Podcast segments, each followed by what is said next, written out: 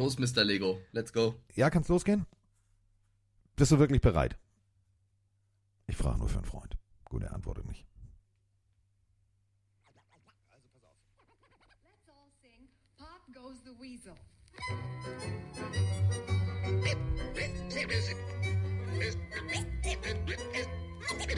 Es ist soweit. Let's ride. Pille für den Mann. Pille, Pille, Pille, Pille für den Mann. Carsten Sprengemann. Weichstiefelagen.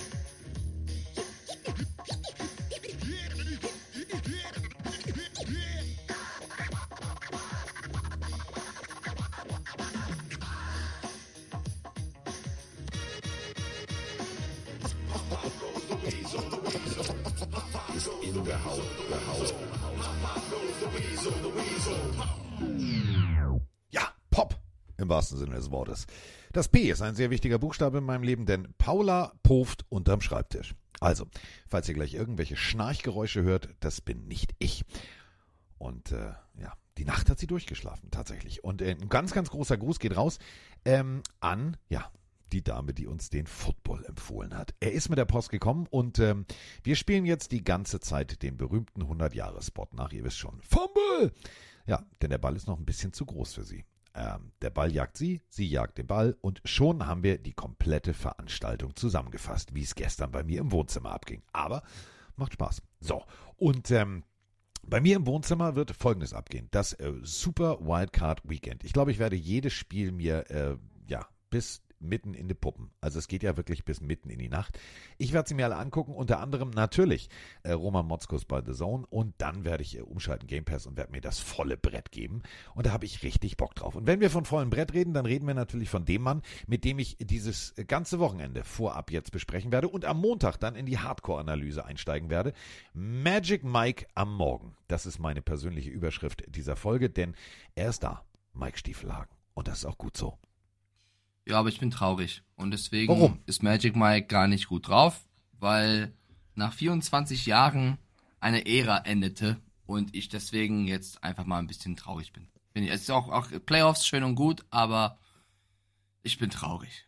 Also ich, ich bin da, ich bin da komplett bei dir. Und wir haben natürlich, wie kann es auch anders sein, wir haben dazu natürlich ein Riesenpaket an Sprachnachrichten. Denn, ja, die großen Legenden, die alten Herren der NFL, sie treten ab.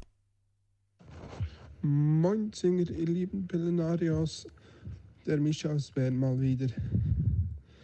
Äh, Bill Belichick ist nicht mehr Trainer in New England.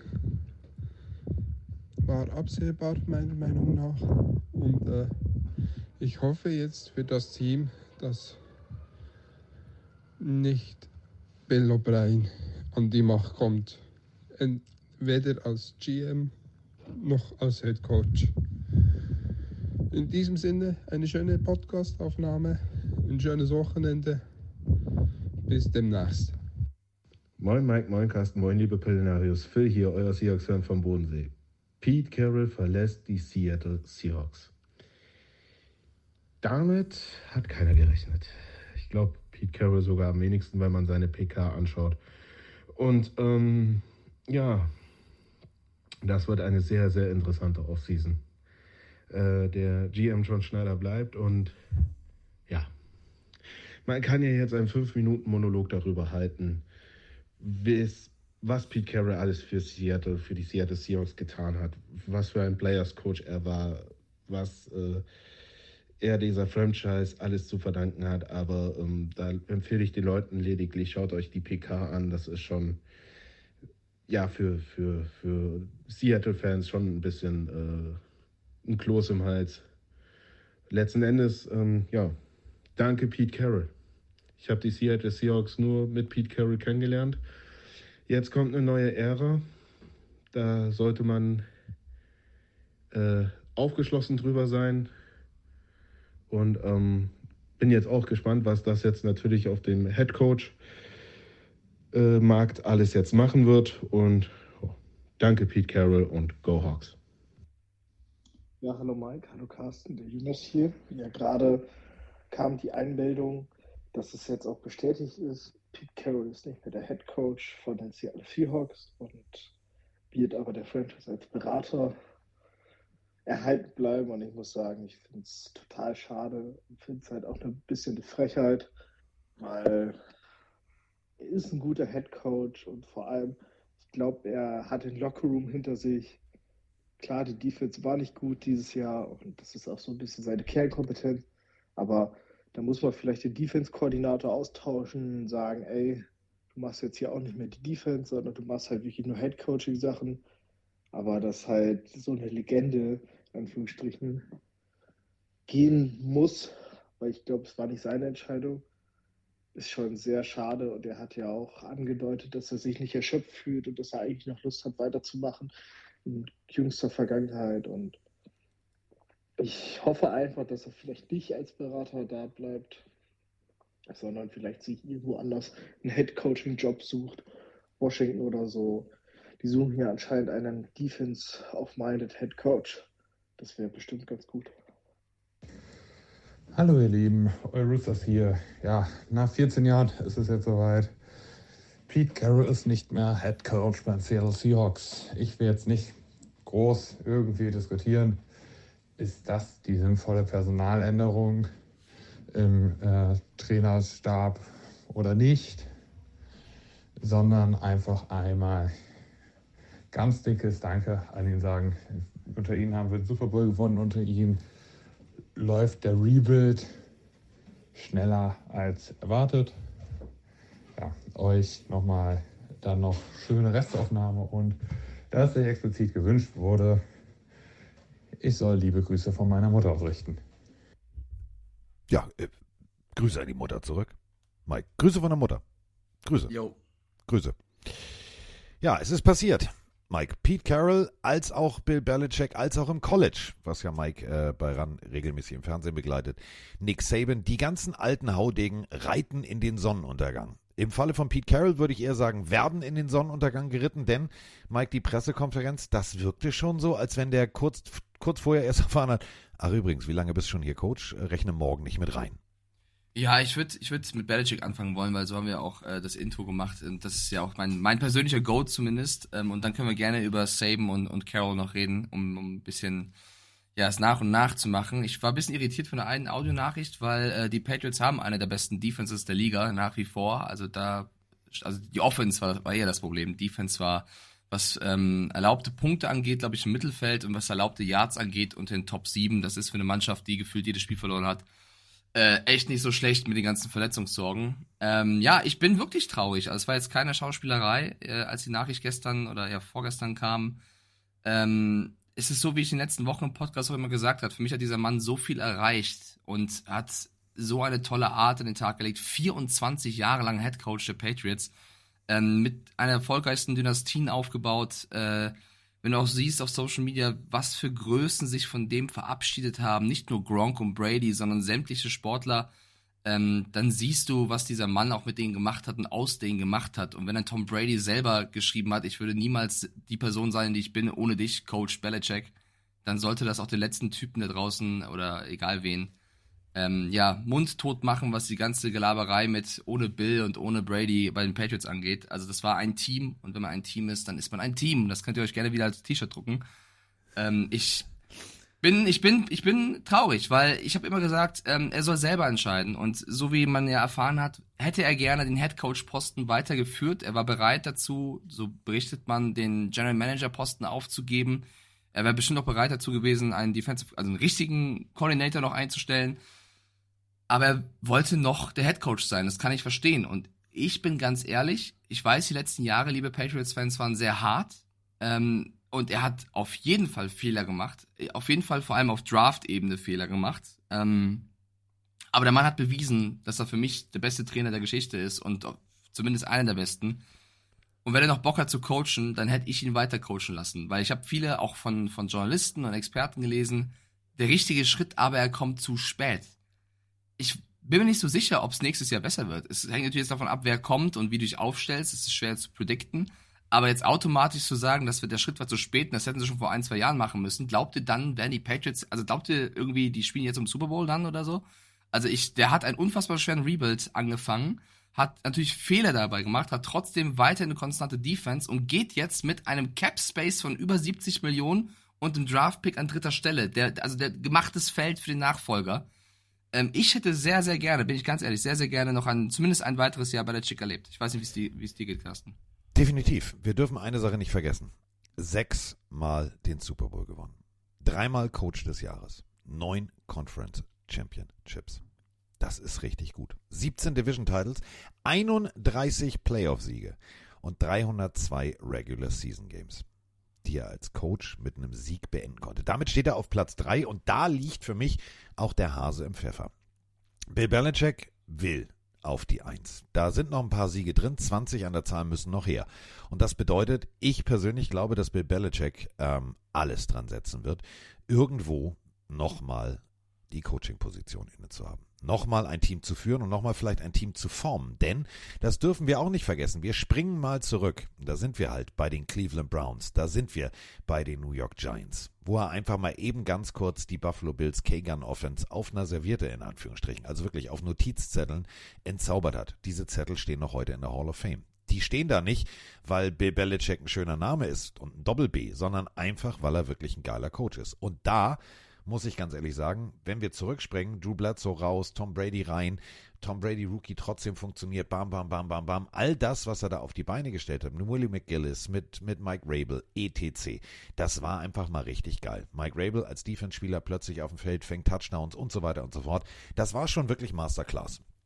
Und ähm, ich persönlich glaube, dass jedes Team, jedes Team, egal ob jetzt die Raiders oder, oder, oder, dass jedes Team diesen Mann auf dem Zettel hat. Denn diese drei, Platz drei, das ist zweiter Verlierer. Aus Bill Belichicks Sicht. Der will die Eins. Und was kann dir Besseres passieren als einen hungrigen und immer noch vielleicht dann auch jetzt ein bisschen geläuterten Bill Belichick, der sagt, ja, dann mache ich halt nicht alles alleine, sondern ich konzentriere mich auf das, was ich wirklich kann. Was Besseres kann dir eigentlich nicht passieren. Ja, ähm, ich lese gerade ein bisschen parallel noch den Twitch-Chat. Äh, Sea Panther unter anderem schreibt rein, ob Mike noch Fan der Patriots wäre, wenn jetzt Bill O'Brien, Matt Patricia, Matt Rule und Arthur Smith kommen oder bleiben. Ja, alle gemeinsam. Natürlich, natürlich, und wenn Adam Gaze noch kommt und Urban Meyer, natürlich bin ich Patriots-Fan. Das ist für eine Frage. Ich werde natürlich kritisieren, aber ähm, Urban, Meyer, bin, auf, Urban bin, Meyer kommt nicht. Es gibt keine Bikini-Dance-Bars in Foxborough. Das ist, Ja, ich bin halt der funktioniert Typ Fan. Ich bleib, das sieht man auch an Schalke, egal was so ein Quatsch passiert, natürlich treu, aber natürlich bin ich dann vielleicht überkritisch. Aber natürlich halte ich, also warum sollte ich dann das Team wechseln? Soll ich ja sagen, nee, ich bin jetzt, keine Ahnung. Nein, also natürlich Belichick, Brady, Gronk, Edelman, das waren die Jungs, die mich zu den Patriots gebracht haben. Zu 100 Prozent. Und die sind jetzt weg. Aber natürlich ähm, verliebt man sich nicht nur in diese Persönlichkeiten, sondern dann auch in die Franchise. Und also in meinem Fall war das zumindest so. Und äh, ich also ich fände es eher beschämender, wenn ich sage, die guten Jahre waren geil, jetzt sind sie unten dran und jetzt äh, werde ich Fan der Niners oder so, keine Ahnung. Ähm, wir müssen natürlich drüber reden, also einmal, was mit Belichick passiert. Ich bin voll bei dir, dass er weiter coachen möchte. Du meintest gerade, weil ich habe das nur gesagt, Rekord, aber nicht, worum es geht. Die meisten ähm, Siege in der NFL hat Don Schuler und ihm fehlen, glaube ich, 21, um das auszugleichen oder zu übernehmen. Heißt, äh, ja, ich glaube auch, dass er den Rekord schon noch gerne hätte. Und wir haben ja viele offene Trainerstellen. Wir haben ja schon die Falcons erwähnt, wir haben die Commanders erwähnt. Ähm, die Raiders wissen es noch nicht so richtig. Wir haben noch die Chargers. Äh, wir haben neuerdings auch noch die Seahawks. Also es gibt einige Positionen, auch die Titans, wo man drüber reden müsste. Ich glaube, erstes Gefühl, Carsten, kannst gerne auch mit reingehen. Mein, ich glaube, er, er also ich glaube auch, er hat Bock. Ich glaube auch, die Teams werden ihn interviewen wollen. Ich glaube, die Falcons, aber auch die, ich glaube, ich bleib bei den Chargers, glaube ich auch, weil der GM-Posten da auch frei ist, ist, würde ihn kitzeln. Was ich, ich habe, also ich habe, ich träume die letzten Nächte wie ich krank, ist Wahnsinn. Ich habe einmal geträumt, dass Bill Belichick Alabama Coach wird, da kommen wir gleich zu. Dann habe ich geträumt, dass Bill Belichick und Pete Carroll Position tauschen, was niemals passieren wird. Also, ich meine, Pete Carroll war schon mal bei den Patriots, aber stellt euch das mal vor, wie jetzt Pete Carroll plötzlich so ein Patriots-Logo auf der Stirn hat und Belichick bei den Seahawks, hä? Also ganz, ganz komisch. Ähm, aber ja, ich bin bei dir. Das ist die Aussage. Bill Belichick wird, glaube ich, und das wird wehtun, ein anderes Team coachen. Und ähm, das, ja, das, das, also ich will nicht sagen Worst-Case-Szenario, aber ähm, ich glaube, ich hätte lieber, wie schon gesagt, noch ein weiteres Jahr mit ihm versucht. Definitiv. Es gibt so viele Vakanzen und so viele Teams, wo es durchweg Sinn machen würde. Wir diskutieren immer beim Coaching-Karussell junge Coaches, ja, und wo kommen die her und wieso, weshalb, warum.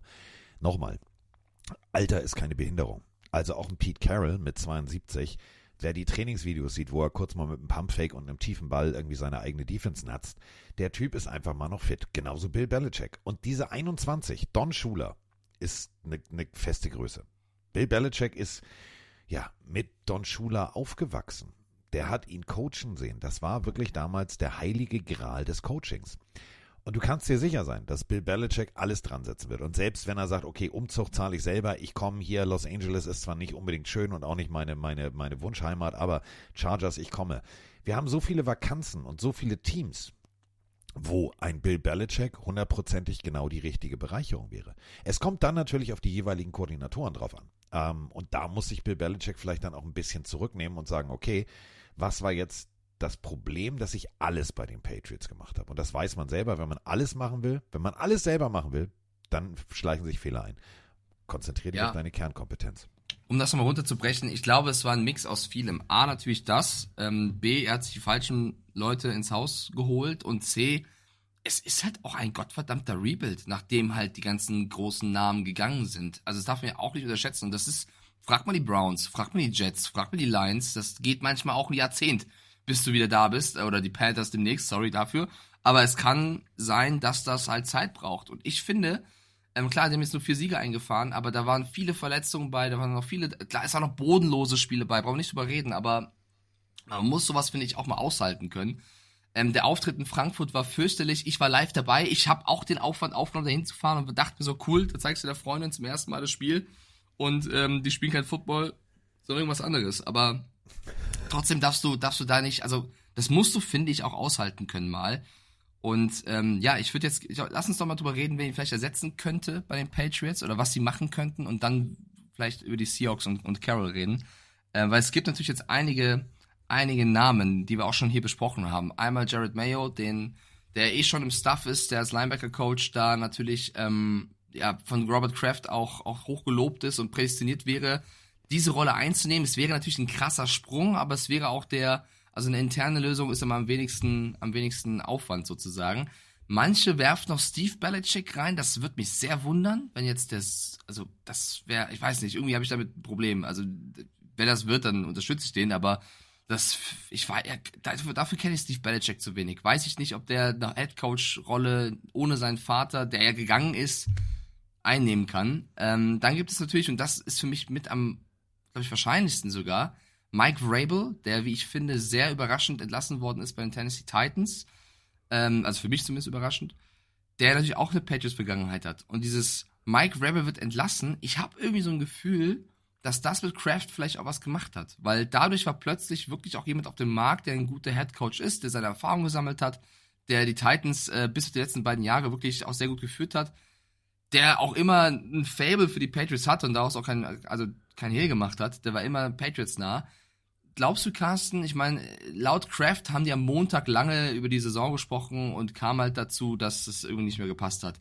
In diesem Zeitraum ist Vrabel auch entlassen worden. Glaubst du, Kraft hat es mitbekommen und gedacht, okay, das ist jetzt eigentlich der perfekte Zeitpunkt, was Neues zu machen? Oder glaubst du, die Vrabel-Nummer hat überhaupt keinen, keinen Impact gehabt auf die Belichick-Entlassung? Hey Mike, hey Carsten. Gerade kam die Push-Nachricht rein, Mike Vrabel wurde von den Titans entlassen.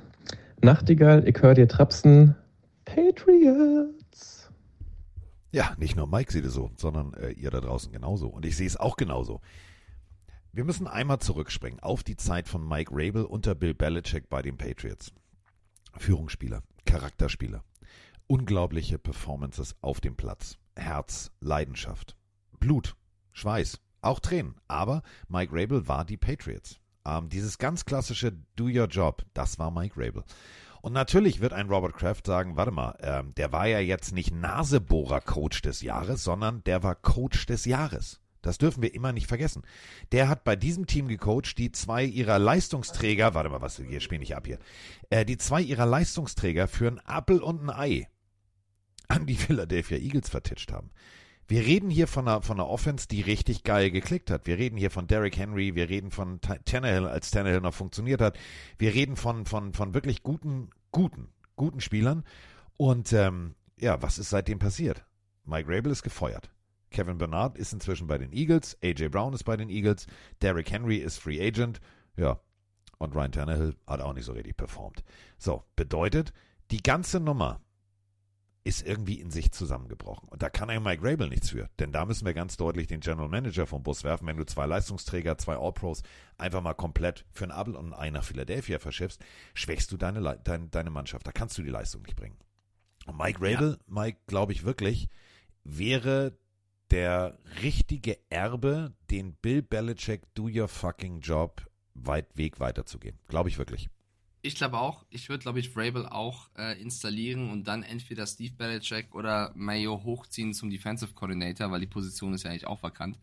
Ähm, Wäre auch mein Traum-Szenario, plus du musst den Fans natürlich das auch irgendwas bieten. Also wenn jetzt irgendein, ich weiß nicht, jetzt, ich will nicht diffamierend klingen, aber jetzt einen anderen Offensive oder Defensive Coordinator holst einer anderen Franchise, der tritt natürlich ein unfassbares Erbe an. Und du hast so viele Möglichkeiten mit diesen 70 Millionen und dem dritten Draft, äh, Draft-Pick. Also, äh, du kannst das mega in den Sand setzen. Und deswegen, A, hätte ich gesagt, bleib bei Belichick. Das ist, ist meine Meinung. Und B, musst du jetzt sofort einen GM installieren und einen Coach, der eben damit umgehen kann. Und wenn du zwei Leute dafür holen willst, müssen die auch miteinander können. Das finde ich eine unfassbar schwere Situation. Die hat sich Robert Kraft selber gebracht, aber Robert Kraft ist auch kein Vollidiot. Der Mann ist zwar schon ein bisschen älter, aber der hat und also der ist einer der gewieftesten Geschäftsmänner der Welt da draußen. Ich habe das Gefühl, der hat schon irgendeinen Plan. Also ich glaube nicht, dass Kraft Belichick entlässt und dann denkt, okay, was machen wir jetzt? Also ich glaube, das hat schon über Monate in seinem Kopf einen Reifeprozess angenommen und äh, der wird, hoffe ich, dann jetzt sich irgendwann überlegt haben, was jetzt der Plan ist. Also alles andere wäre komisch. Kann auch sein, dass er hinter den Kulissen auch schon Leute angefragt hat oder zumindest, was heißt angefragt, äh, das in den Raum gestellt hat, weil es für so, für so kurzsichtig halte ich ihn nicht. Nein, und das ist genau der Punkt. Ich glaube tatsächlich, dass da jetzt einige Namen wieder aus dem Telefon von Robert Kraft gelöscht werden. Denn natürlich kannst du nicht wissen, ob jetzt Mike Rabel wirklich gefeuert wird. Wenn Mike Rabel natürlich sagt, ja, Robert, schön, dass du mich mal anrufst. Hier hängt der Haussegen richtig schief. Also hier weht ein ganz eisiger Wind durch meinen Arbeitsvertrag. Das kann sein, dass ich gefeuert werde. Kann natürlich sein, dass er das drauf gewartet hat. Aber ein Robert Kraft entlässt keinen Bill Belichick, wenn er nicht den Masterplan im Hintergrund hat. Ich glaube tatsächlich, dass der Fakt, dass Mike Rabel jetzt entlassen wurde, immerhin 2021 Coach des Jahres, dürfen wir Ja. bei der ganzen Geschichte nicht vergessen. Das Ganze wird jetzt Schwungmasse auf die, auf die Mühlen von Robert Kraft schmeißen, dass er sagt, warte mal, ich hatte mich vielleicht für, keine Ahnung, wen auch immer, College Coach, etc. entschieden, aber jetzt rufe ich erstmal den Mike an. Und wenn der da Bock hat, ja, dann macht es der Mike. Denn es macht mehr Sinn. Mehr Sinn als alles andere. Du holst glaube- eine absolute Legende zurück und das Ganze als Coach. Äh, Was? Besser geht's doch nicht.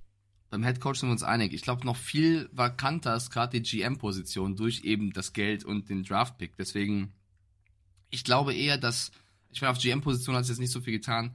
Ich hoffe, dass Robert Kraft da eher schon einen Plan hat, wen er Ja. haben möchte oder wen er, wen er einlädt, weil das ist, da kannst du mit am meisten verhunzen. Also ich hoffe nicht, dass er auf die Idee kommt, Bill O'Brien hochzuziehen als GM, weil dann kriege ich Texans-Vibes und das wäre, das wäre wirklich sehr, sehr schlimm.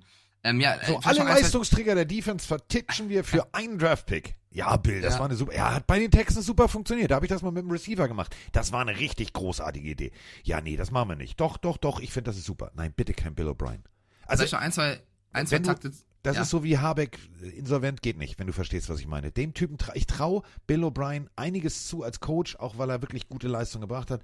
Aber der Typ sollte bitte die Finger wirklich von allen wirtschaftlichen Entscheidungen eines Teams lassen. Bitte.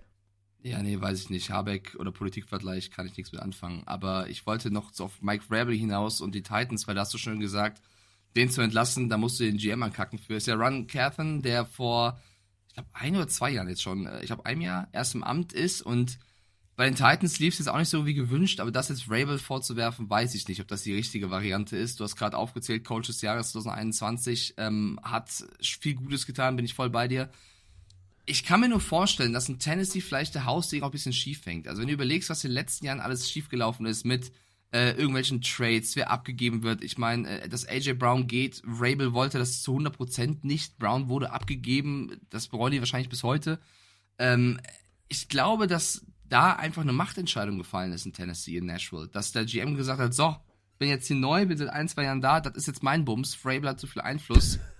Mein Bob. Ich hole mir, ja, du musst natürlich irgendwann die Chefrolle klar machen. Wenn als neuer GM, Ron Carthen war vorher nie, noch nie äh, GM, der war Personal Manager, der hat noch nie diesen Job inne gehabt. Dann wirst du ausgewählt als Nachfolger von Monty Austinford bei, bei den Tennessee Titans, sollst dahin, die Jungs müssen wieder in die Playoffs, du hast eine große Aufgabe, hast auch ein paar Draftpicks, aber der Coach, der ist schon jahrelang da, hat, kennt jeden in der Facility, ist hoch angesehen und hat eigene Meinungen. Und dann ist es schwer, vielleicht mit dem zu kooperieren, weil du hast gesehen, die, sie haben dieses Jahr jetzt nicht den Schritt nach vorne gemacht, wenn man ehrlich ist. Dann muss einer von beiden wahrscheinlich wieder seinen Hut nehmen. Und dann hat der GM vielleicht auch mit dem Owner, der wahrscheinlich davon überzeugt ist, ähm, gesagt, okay, Vrabel, das war die letzten ein, zwei Jahre nix. Wir gehen einen neuen Weg. So, äh, nur, nur so kann ich es mir erklären, weil an sich, glaube ich, wenn du den allgemeinen Football, NFL, Experten, Fan fragst, äh, weiß eigentlich fast jeder, dass Vrabel zu den besseren Coaches gehört. Deswegen bin ich da auch überrascht. Also ich würde ihn auf, aus Patriots Sicht mit Kusshand nehmen. Also Amy Adams Strunk, so heißt die Dame, ist die Besitzerin, äh, hat das Ganze von ihrem Vater von Bud Adams übernommen, besitzt die Hälfte und ist die Entscheiderin bei den äh, Tennessee Titans. Hat damals alles neu gemacht, ähm, Facility neu, wirklich richtig viel Geld in die Hand genommen. Ähm, das war tatsächlich 2021. Da war noch alles gut. Und dann kamen halt Entscheidungen und da muss sich Frau Strunk auch mal fragen, also dein Vater hat das aufgebaut, dein Vater hat dir ein Riesenvermögen hinterlassen. Wie wäre es einfach mal, wenn du mal kurz die, ich sag mal so, die Philosophie deines Vaters, nämlich weise Wirtschaftsentscheidungen zu fällen, auch hättest umsetzen können? Die Entscheidung, beide Spieler an die Eagles abzugeben, das ist Bill O'Brien Vibes. Das ist einfach nicht geil gewesen. Und damit hast du wahrscheinlich Mike Rabel auch äh, dazu gebracht, dass er eine Halsschlagader wie ein C-Rohr hatte, dass er wahrscheinlich wie ein Brummkreisel durchs Büro von Frau Strunk und auch vom General Manager gegangen ist und gesagt hat, wollt ihr mich eigentlich verarschen? Soll ich hier mit stumpfen Waffen kämpfen? So, und dann kommt wahrscheinlich genau das zum Tragen zwei verbrüdern sich, sagen, ja, aber wirtschaftlich, das funktioniert ja alles. Nein, funktioniert das nicht. Ja, aber wir sind doch, wir, wir haben Salary, alles super. Nein, ist es nicht. So, ihr lasst Derrick Henry gehen, also das Gesicht der Franchise, kommen wir gleich noch zu. Ähm, ich finde, es hat Also- ein Geschmäckle. Ich finde, es hat ein Geschmäckle, wie du Ich- sagst, dass der General Manager sagt, ja, wir machen jetzt alles neu, einmal durchkehren, einmal neu und äh, dann, dann funktioniert das. Weißt ja, du. Geschmäckle auf jeden Fall. Ich glaube, da ist wieder die Frage, was draus wird. Ne? Wenn, wenn er jetzt irgendwen holt und nächstes Jahr läuft's besser bei den Titans, dann wird da wird ihm Recht zugesprochen. Wenn er es verhauen hat, dann ist, hat's Bill O'Brien-Vibes. Ähm, der Chat hat gerade reingeschrieben wegen Henry. Vielleicht kommt Vrabel und bringt Henry auch einfach mit. Stell dir das mal vor. Derrick Henry verabschiedet sich groß, sagt einfach Tschüss, haut rein, bleibt dann beim Coach und kommt mit zu, zu den Patriots. Aber wenn ich ehrlich bin, ich glaube, das Team, wenn du den Roster anschaust, hat andere Probleme als die Running Back Position. Da bin ich mit Stevenson und Elliott eigentlich ganz, ganz zufrieden mit. Aber man weiß ja nie im Football. Die Menschen warten auf Pete Carroll. Ähm, Ja, aber warte ganz kurz, wenn wir ja? schon bei den Tennessee Titans sind und wenn wir Okay. bei Abschiedsworte sind. Ich möchte mal eine Sache loben und wirklich immer wieder betonen. Wir- NFL haben wir oft genug, ja, hier, äh, egal ob jetzt Jazier, Jair Alexander bei den Packers, äh, also komische Interviews, ganz komisches Verhalten vor der Kamera. Wem ich hier wirklich mal die, die Ehrenpille aussprechen möchte und wirklich ganz viel Liebe dalassen möchte, ist Derrick Henry. Denn Derrick Henry tritt vor die Kameras und äh, verabschiedet sich im Stadion. Das habt ihr alle mitgekriegt. Aber es gab eine Pressekonferenz und da müsst ihr mal bitte zuhören. Das ist Weltklasse. to thank our equipment staff, Matt, Joey, um, Jerome, um, David Manner, Jordan, uh, Justin, and, and Trey, who contribute that nobody sees. Make sure I have everything that I have, and I'm ready to go on on game days. And um, even our security, Jeb, that's my main man, and uh, him and John is making sure I'm I'm set. Anything that I need, anything that you know I got any questions about, or you know, uh, make me feel at home as possible. So I want to thank them as well.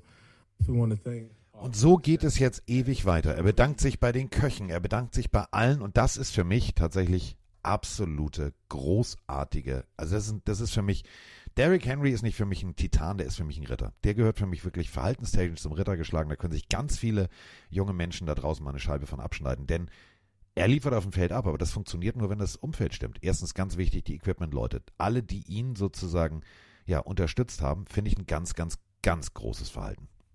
Ja, stimme ich dir zu 100% zu. Derrick Henry habe ich auch alles mitbekommen, zeigt auf jeden Fall, dass er trotz vieler gebrochener Tackles noch einiges im Köpfchen hat. Ähm, der Mann ist auf dem Platz, aber auch neben dem Platz, glaube ich, für viele ein Vorbild.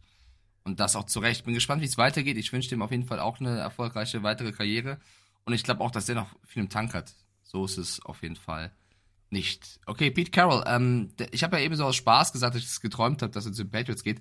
Das war, wie gesagt, ein, ein also ich habe kann gerne mal Kappa und Sarkasmus sagen, das war nicht ganz ernst gemeint. Der Mann soll ja auch ähm, in einer beratenden Rolle bei den Seahawks bleiben. Das ist ja eigentlich fast das Konzept, was ich mir irgendwie für die Patriots gewünscht hätte mit Belichick. Das machen die Seahawks, aber trotzdem ist das irgendwie eine andere Nummer, weil du hast ja auch schon äh, vorweggenommen, der Mann wirkt fit, der Mann wirkt, als wenn er Bock hat. Ähm, es ist auf jeden Fall eine, eine Entscheidung seitens der, der Seahawks, des Seahawks Front Office. Ich, ich da fühle ich mich nicht so wohl mit. Also ich finde, dass Pete Carroll jetzt nach der Saison entlassen wird, wo sie knapp die Playoffs verpasst haben, bin, bin ich nicht, weiß ich nicht, ob er jetzt die Schuld trägt, dass das passiert ist. Da muss jetzt auch Schneider, glaube ich, einen Plan haben, wer da kommen soll, weil ansonsten entlässt du jetzt nicht einen der erfolgreichsten Coaches der Liga. Kannst du dich an die Situation damals mit Bobby Wagner erinnern? Nee, Geld gibt's nicht, da ist die Tür. Pete Carroll auf der Pressekonferenz, falls ihr sie nicht gesehen habt, wir laden die gerne nochmal hoch ähm, auf unserem äh, jeweiligen äh, Ex- oder Schrägstrich Twitter-Accounts. Elf Minuten steht Pete Carroll und du merkst, dass dieser Mann emotional ziemlich berührt ist. Dass er auch vielleicht gar nicht damit gerechnet hat. Es wirkt sehr überrascht. Es wirkt nicht vorbereitet. Es wirkt nicht, ja, alles klar, äh, das ist jetzt mein letztes Spiel, dann weiß ich, was ich nachher zu sagen habe. Sondern es wirkt ein bisschen, als wenn er kurz mal zwischen Tür und Angel auf dem Flur erfahren hat. Ach, übrigens gibt's mal die Türcodekarte. Ähm, wir, wir strukturieren das alles um. Du brauchst den Coaching-Bereich nicht mehr jetzt. Äh, wir machen dich zum Berater. Äh, was? Pete Carroll ist eine Legende und das meine ich wirklich ernst. Und Pete Carroll ist für 72. Ich möchte gerne mit 72 noch so fit sein. Ich möchte mit 72 auch noch so aussehen. Pete Carroll sieht nicht aus wie 72. Ich werde nie vergessen, ich kenne so ein, zwei Damen, die mir erzählt haben, so, oh ja, der ist aber hübsch. Ich war ja damals in London, Mike, weißt, äh, weißt du noch, für, für RAN und war da ja unten in der Kabine und habe Pete Carroll interviewt. Und ich werde nie vergessen, folgende Situation. Ich mag seinen Humor, ich mag diesen Schalk, den er im Nacken hat. Äh, ein gewisser Spielmacher, nennen wir ihn einfach mal Russell, kam also, ähm, ich war da in diesem Bereich, wo, ihr wisst schon, Umkleidekabine, da zieht man sich halt auch aus. Und äh, da hinten waren die Eiswannen. Und äh, Russell Wilson kam mir entgegen. Und ich guck und Pete guckt und wir gucken beide und wissen halt, Eiswanne ist halt kalt. Und wir gucken uns beide an, ohne was zu sagen und haben geschmunzelt. Und danach habe ich mit ihm das großartigste Interview geführt und habe ein Foto gemacht. Das habe ich äh, damals dann hochgeladen. Und da haben mich tatsächlich zwei sehr gute Freundinnen von mir angeschrieben. Oh, das ist aber mal ein schöner Mann. Da habe ich gedacht, okay, alles klar. Der Mann hat wirklich Charisma. Und dieser Mann hat vor allem viel geleistet. Und das finde ich ist jetzt der Punkt. Wenn du mit 72 noch den Anschein erwirkst, dass du fit bist und du der einzige Coach bist, und das ist etwas, das hat nicht mal Bill Belichick geschafft, National Champion im College mit USC und Super Bowl Champion mit den Seahawks. Der einzige, der das seit 1990 geschafft hat. Ja, Jimmy Johnson hat es auch geschafft, damals mit den Cowboys und den Miami Hurricanes und Barry Switzer mit Oklahoma und den Cowboys. Ja, aber das ist schon sehr, sehr lange her. Und jetzt wirkt ein Pete Carroll plötzlich, Mike, als wenn er, ja, mehr oder minder vor vollendete Tatsachen gesetzt wird. So, du bist seit 2010 hier, sind 14 Jahre, hast 137 Siege eingefahren, zwei NFC-Titel äh, und fünfmal NFC West, aber das ist uns jetzt egal, du bist raus. Ich find's, ich find's hat ein, also ich find's komisch. Und das machst du ja eigentlich nicht, ohne einen Plan B zu haben. Das meine Ja. ich ja gerade, dass Schneider wahrscheinlich da an irgendwas denkt. Ähm, Flo schreibt noch was Richtiges hier gerade bei Twitch rein. Vor allem könnte es ja auch seltsam sein, wenn der neue Headcoach kommt und der ist voller Elan und hat seine eigenen Ideen und dann schwadert da ein Pete Carroll noch durch den Lockerroom. Äh, Ist ja auch irgendwie, also dann nehmen dich vielleicht die Spieler nicht zu 100% ernst, sondern sind immer noch äh, zu Carroll gewandt, weil es halt auch ein Players Coach war. Ich finde es eine interessante, ja, außergewöhnliche Konstellation oder ein Weg, den die Seahawks da gehen. Äh, bin da auch, wie gesagt, sehr gespannt, wie das wirklich sich auflöst und aufgeht, weil äh, das wäre nicht der Weg, den ich gegangen bin. Aber mal sehen, vielleicht sagt Pete Carroll auch, okay, ich will gar nicht beraten, ich gehe doch nochmal woanders hin. Ähm, müssen wir müssen wir abwarten. Äh, Freddy schreibt noch rein, das haben wir eben vergessen oder ich habe es vergessen noch zu erwähnen. Ich wollte es noch sagen. Er fand die Pressekonferenz der Patriots nicht ehrlich, eher so nur nach 15.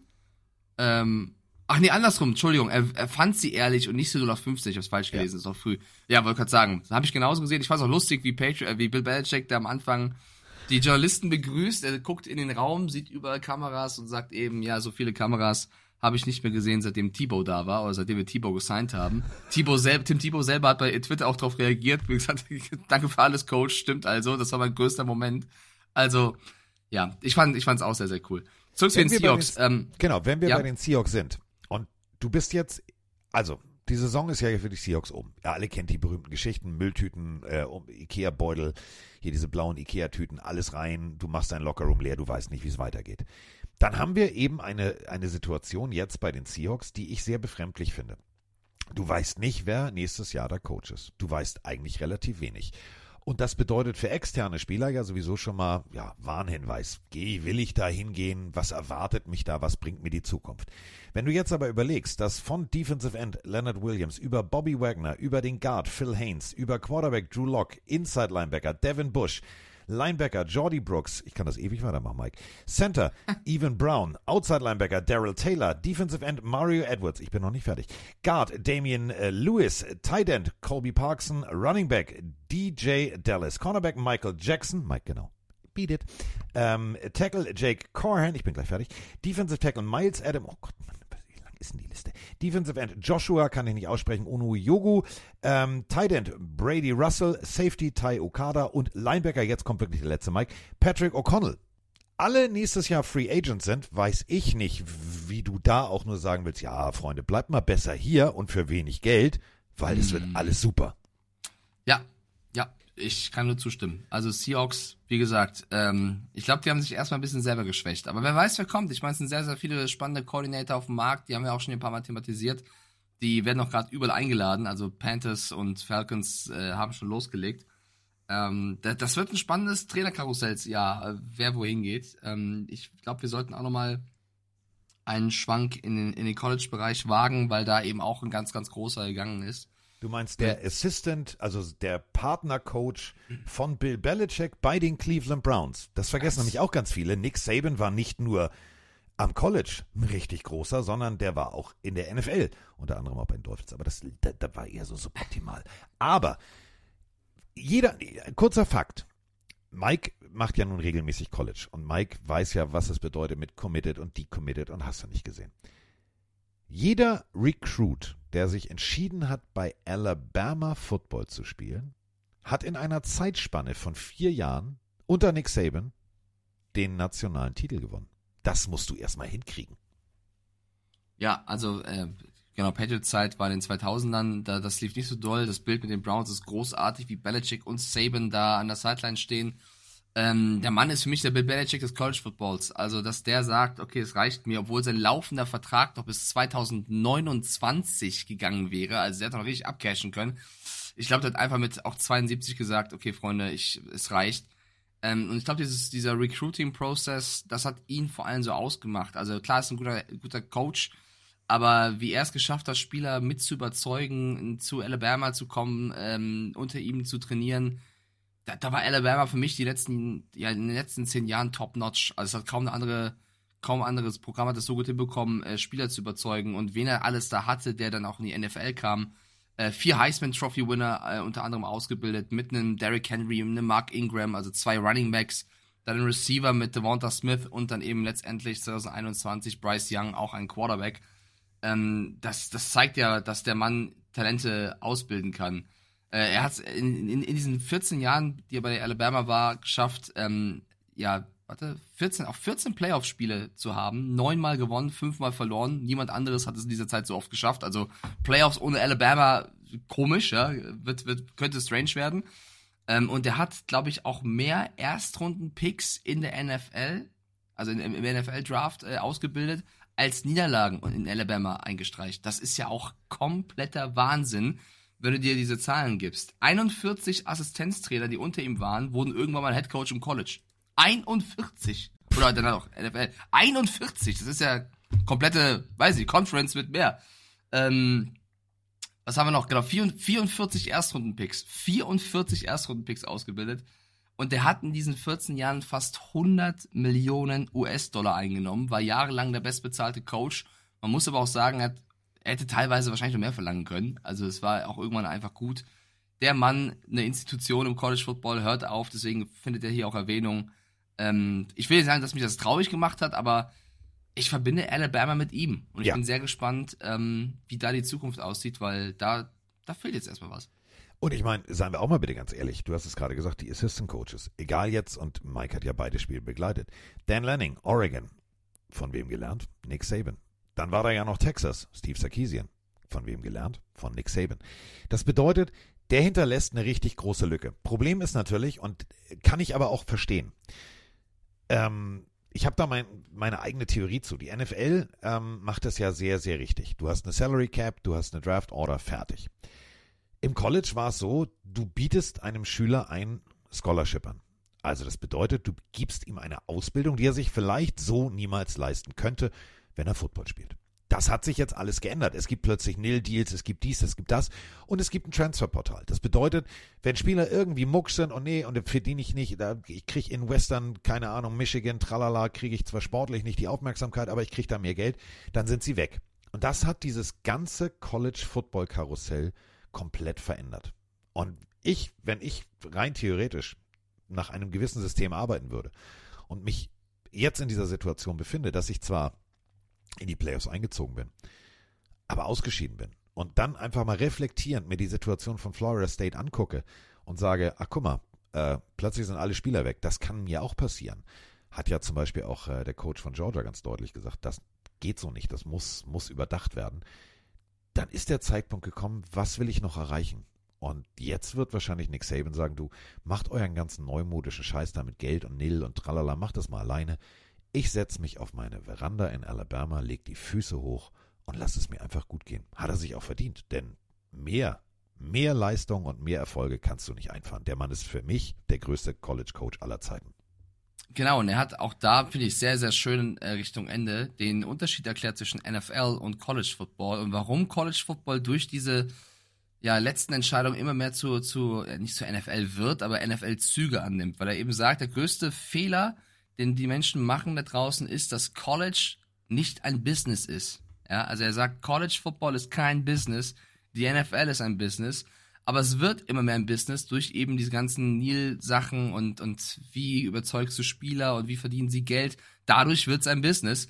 Und er meinte auch, dass das auch in seiner Meinung, in seiner Wahrnehmung der Grund war, warum es bei den Dolphins damals nicht wirklich geklappt hat, äh, weil damals Wayne Huizenga Owner des Teams war und das war sein Business. Er war nur der Coach, er musste machen, was er entscheidet. Es ging darum, Profit zu erzielen.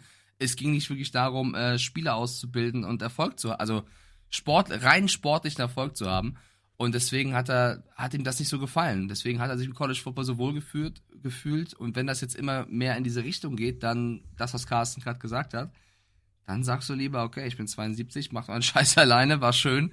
Ähm, deswegen, ja, es ist schon auch ein bisschen traurig, weil es, es zeigt auch, auch jetzt durch den neuen Playoff-Modus und so, College Football wird sich verändern. Ob es zum Positiven ist, müssen wir sehen, aber es wird sich verändern. Und wenn du jetzt siehst, Carroll geht, Belichick geht erstmal, die haben ja erstmal keinen Job, ähm, Saban geht, das sind so viele große Namen, das ist schon, ich würde, auch wenn wir uns über die Playoffs freuen, das ist ein trauriger Tag erstmal in, in der Footballwelt. Ja, und äh, was mich auch sehr traurig gemacht hat, und äh, das machen wir jetzt noch, und dann äh, kommen wir tatsächlich ja, zum Zeit. Super Wildcard. Sehr weniger Spiele. Ja, es sind ja weniger Spiele. So, so haben wir Zeit. Wir sind schon bei 45 Minuten. Aber egal. Ja. Ja, hör mal, könnt ihr vorspulen. Wenn ihr nur Spiele ein hören wollt, spult noch ein bisschen vor. Denn äh, jetzt hole ich den Holzhammer raus. Jetzt werd ich richtig mucksch. Und nicht nur ich. Ich habe dazu auch passende Sprachnachricht. Moin Carsten, moin Mike. Ich muss mich mal ein bisschen aufregen über ein paar Leute. Ähm, das heißt ja immer so schön, Football is Family. Wenn man sich mal die Kommentare durchliest, äh, als das Deutschlandspiel für nächstes Jahr bekannt gegeben wurde, konnte ich eigentlich wirklich nur mit dem Kopf schütteln. Ähm, die Carolina Panthers kommen nach Deutschland. Super geil. Ich bin Panthers-Fan. Äh, ich freue mich da richtig drauf. Wenn ich mir dann natürlich so die Kommentare angucke, wenn da Leute schreiben, äh, warum denn bitte die Panthers? Warum müssen die denn ausgerechnet nach Deutschland kommen? Äh, die, das, die kann man sich doch gar nicht geben. Oder wer soll sich das, wer soll sich die Scheiße denn angucken? Gucken, wirklich alles voll mit solchen Kommentaren, wo ich mir einfach mal denke, Alter, Leute, was soll so eine Scheiße? Mal ganz im Ernst.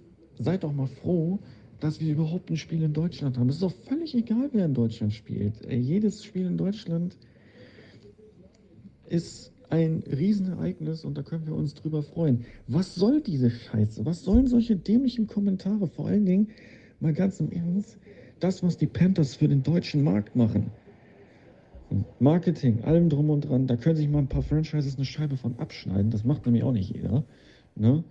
Und ganz ehrlich, die Leute, die jetzt so eine Scheiße schreiben, sind dann am Ende die Leute, die sich im November aufregen, dass sie keine Tickets für das Spiel bekommen haben und dann doch hin wollten. Und ganz ehrlich, wenn ihr sowas schreibt, Leute, die solch, so eine Scheiße schreiben, ich wünsche euch, dass euch beim Händewaschen die Ärmel runterrutschen. Ehrlich. Bis dahin, sonst noch schöne Grüße. Tschüssi.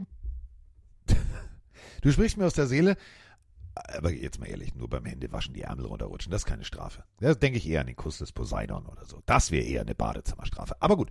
Ähm, Mike und ich teilen da, glaube ich, eine sehr deutliche Meinung, denn ich habe gesehen, wie Mike auch bei Social Media genau das bedient hat. Freunde, die Carolina Panthers schicken Luke Kuechly nach Deutschland. Das durfte ich mit Roman gemeinsam begleiten. Der hat sich um Kinder gekümmert. Und zwar rühren. Nicht, weißt du, so hier aller, äh, ne, großer Fußballstar, der nach fünf Minuten sich wieder verpisst, sondern wirklich bis zum letzten hat er da gestanden. Autogramme gegeben, mit denen wirklich Bälle geworfen, denen erklärt, wie man Bälle fängt. Das war richtig zauberhaft. Und ich benutze dieses Wort ganz bewusst, auch wenn es jetzt komisch klingt, aber das war wirklich zauberhaft. Da hatte ich wirklich, da ging mir das Herz auf. So. Dann haben sie mehrere Veranstaltungen gemacht. Sie haben äh, in Frankfurt und, und, und, wo sie sich überall um ihre Fans gekümmert haben. Und da gebe ich jetzt unserem Pillenario völlig recht. Da können sich andere Franchises eine Scheibe von abschneiden. Und nun mal ist es so, dass sowohl die Chiefs, die, äh, die, die Chiefs, die, äh, die, die, die, die, die Panthers, das Deutschlandrecht wurde ja vergeben. So, und das bedeutet, dass es nun mal so ist, dass diese Teams hier spielen dürfen. Punkt. Genau wie die Buccaneers. So, und jetzt sind wir ja an diesem Punkt, wo ich sagen muss, das war ja klar. Und keinem war aber vorher bei der NFL klar, wie, wie, wie, wie sehr der Abwärtsstrudel da in Babyblau passieren wird. Es ist doch jetzt aber ein Deutschlandspiel und es kommt doch auf den Gegner drauf an. Stell mal vor, es kommen wirklich die Cowboys. Wie geil wird das denn? Und dann haben wir ein geiles Footballspiel. Freut euch doch einfach mal.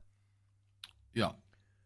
Äh, Gehe ich mit. Und man muss es so sehen, ich glaube, wenn jetzt weniger Event-Fans dahin gehen, weil der Name ihnen nicht passt, vielleicht wird es dann noch mal ein bisschen besser in Sachen Stimmung.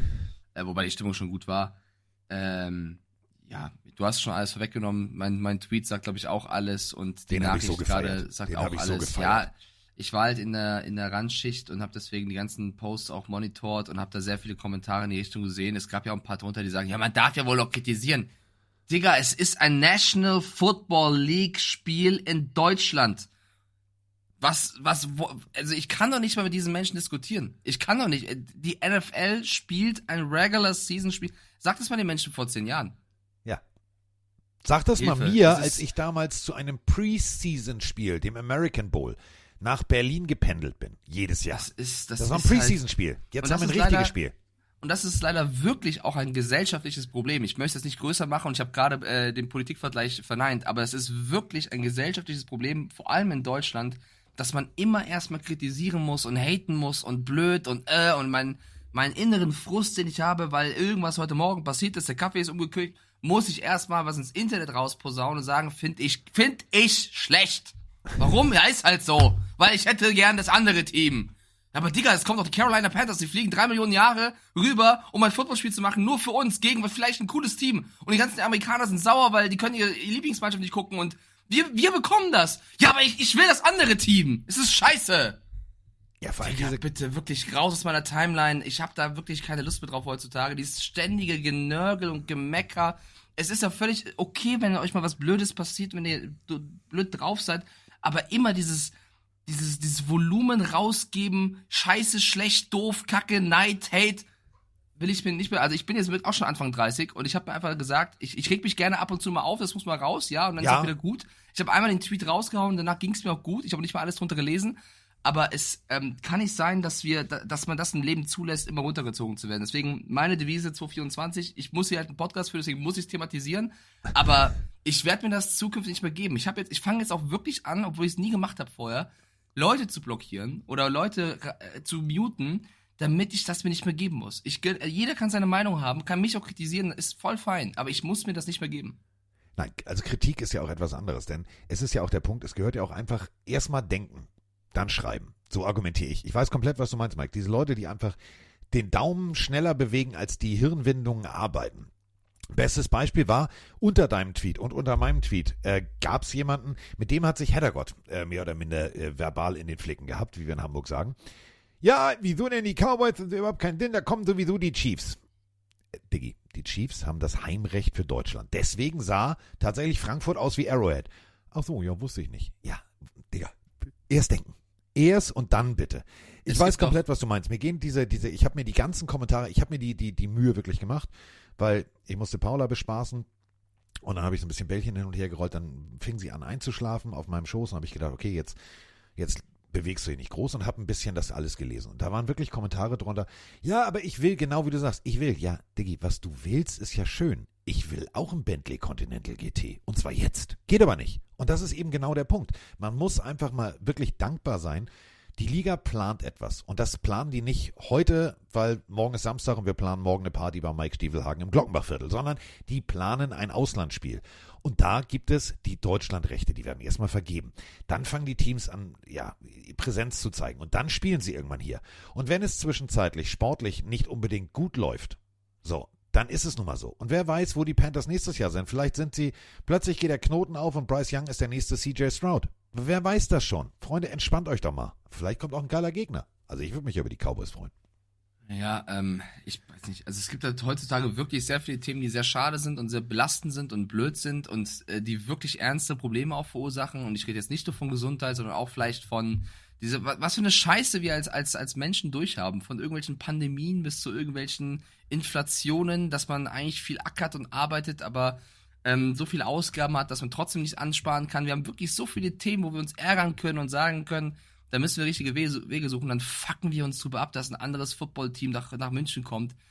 Es ist so beschämend. Also, das sind doch die Momente, wo man lieber ja, sich an was hochziehen kann, ja. als sich wieder runterzuziehen. Deswegen klinke ich mich da auch aus. Äh, finde ich, finde ich einfach schade. Da haut man einmal so einen Tweet raus, um es rauszulassen, und dann ist für mich auch gut. Ähm, weil ich da lieber dann auch nicht zu viel negativ sein möchte, sondern lieber dann auch Positivität haben möchte, weil ich möchte das einfach nicht mehr haben, habe ich schon erklärt. Dann sind okay. wir jetzt positiv. Pass auf, jetzt mache ich was ganz Positives. Was ja, ganz wir haben noch was Positives. vergessen, Carsten. Wir haben noch was vergessen, was? aber. Was denn? Äh, ist jetzt wieder ein kleiner Themensprung, aber die, die Seahawks-Fans hier im Chat haben natürlich äh, gesagt, habt ihr bei Patriots auch gemacht. Wir haben gar nicht darüber diskutiert, wer jetzt kommen kann bei den Seahawks. Das müsste irgendwann, also von mir ist kann auch erst ein Punkt machen, aber wir, Dan Quinn habe ich hier ein paar Mal gelesen. Ja, Dan Quinn wäre, wäre ein logischer Lösungsansatz, aber liebe Seahawks-Fans da draußen, bevor ich jetzt anfange, hier wild Spekulatius in meine Kaffeetasse zu bröseln und mit Mike gemeinsam was hätte, was könnte, was wäre. Dan Quinn ist ja nun mal noch in den Playoffs. Das heißt, Kontaktaufnahme der Seattle Seahawks Mhm. offiziell verboten.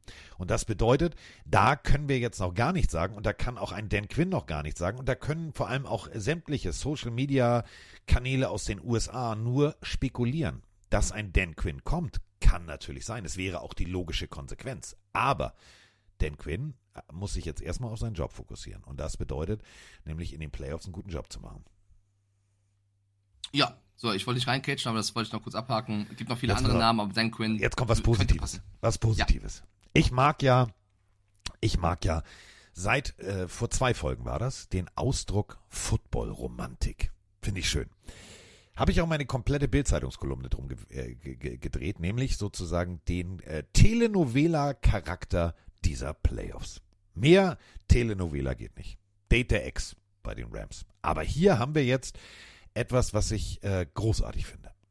Ein Comeback nach 3000, haltet euch bitte fest, das ist wirklich, das ist eine Zahl, da muss man erstmal schlucken. Nach 3290 Tagen ist Joe Flacco wieder in den Playoffs. 3290 Tage Playoff-Abstinenz. Das letzte Mal stand er in den Playoffs am 10. Januar 2015. Und Joe Flacco ist wieder da. Mit den Cleveland Browns geht's los gegen die Houston Texans. Das ist eine Storyline, dass Joe Flacco wieder in den Playoffs ist. Es ist vielleicht mein zweitliebstes Spiel in dieser Wildcard-Round, weil natürlich auch ähm, die Texans irgendwo eine Rechnung offen haben mit all dem, was Deshaun Watson in den letzten Jahren getan hat. Und der ist natürlich auch, wenn er verletzt ist, noch im Roster der Browns. Das wird, glaube ich, ein Footballspiel, wo es richtig kracht. Wir haben auf der einen Seite die Cleveland Browns, die äh, mit die beste Defensive der Liga stellen, die angeführt werden von einem Veteran QB, ähm, die noch viele andere Playmaker haben, obwohl sie viele Verletzte haben mit Nick Chubb und Co. Also die Browns sind, haben bewiesen in der letzten Regular Season Zeit, dass sie nicht zu unterschätzen sind. Und auf der anderen Seite hast du die Houston Texans angeführt von einem sehr frechen jungen Wildgun Quarterback mit CJ Stroud, der mit äh, Slovic, dem Offensive Coordinator, sehr sehr viele ja auch überraschende Plays im Petto hat. Demico Ryans, der zum ersten Mal Head Coach ist, einen fantastischen Job tut. Ähm, auch eine junge Defense, Will Anderson, Stingley, also das wird sehr, sehr viel Spaß machen, dieses Footballspiel, weil du so eine frische, junge, aufgeweckte Texans-Mannschaft hast gegen wirklich Browns, die, ich will nicht, also so, wenn, wenn die Ravens die Körperfresser sind, dann gehen die Browns zumindest in diese Richtung für Körpersnacks, keine Ahnung, weil die, die essen auch ganz gerne mal irgendwas. Das wird ein sehr geiles Footballspiel. Die Browns das zweite Mal in 20 Jahren in den Playoffs. Das zweite Mal. Das zweite Mal. Und beide Male nicht mit dem Freund des halben Handtuchs Deshaun Watson, sondern, ja, wir alle erinnern uns dran, Baker Mayfield. Und jetzt Joe Flacco. Joe Flacco von der Couch gekommen. Wenn wir überlegen, ja, du verlierst deinen Starting Quarterback. Denken wir mal an die Jets. Damit kannst du eigentlich, wenn du nicht wirklich den ultimativen Backup hast, kannst du die Saison abhaken. Ja, die Cleveland Browns, den nächsten probiert, den nächsten probiert und dann haben sie sich gesagt, warte mal, da war doch mal der Typ bei diesem Divisionsrivalen, da in Lila, der hat doch auch im Super, der war doch mal Super Bowl MVP. Hat einer die Nummer, lass den mal anrufen. Und ich bin ein bisschen Joe Flacco verliebt. Der lacht plötzlich, der hat Spaß. Ich war immer ein Skeptiker, aber jetzt äh, tatsächlich der neue Joe Flacco oder ja, also der neue alte Joe Flacco, der gefällt mir. Und was mir vor allem gefällt, ist, äh, wie Cleveland den Ball bewegt. Denn wenn wir mal zurückspringen, David Njoku, der wollte sich da mehr oder minder schon rausstreiken, der Tight End. Ja, seit Joe Flacco da ist, läuft's. Seitdem ist er auch das erste Mal im Pro Bowl.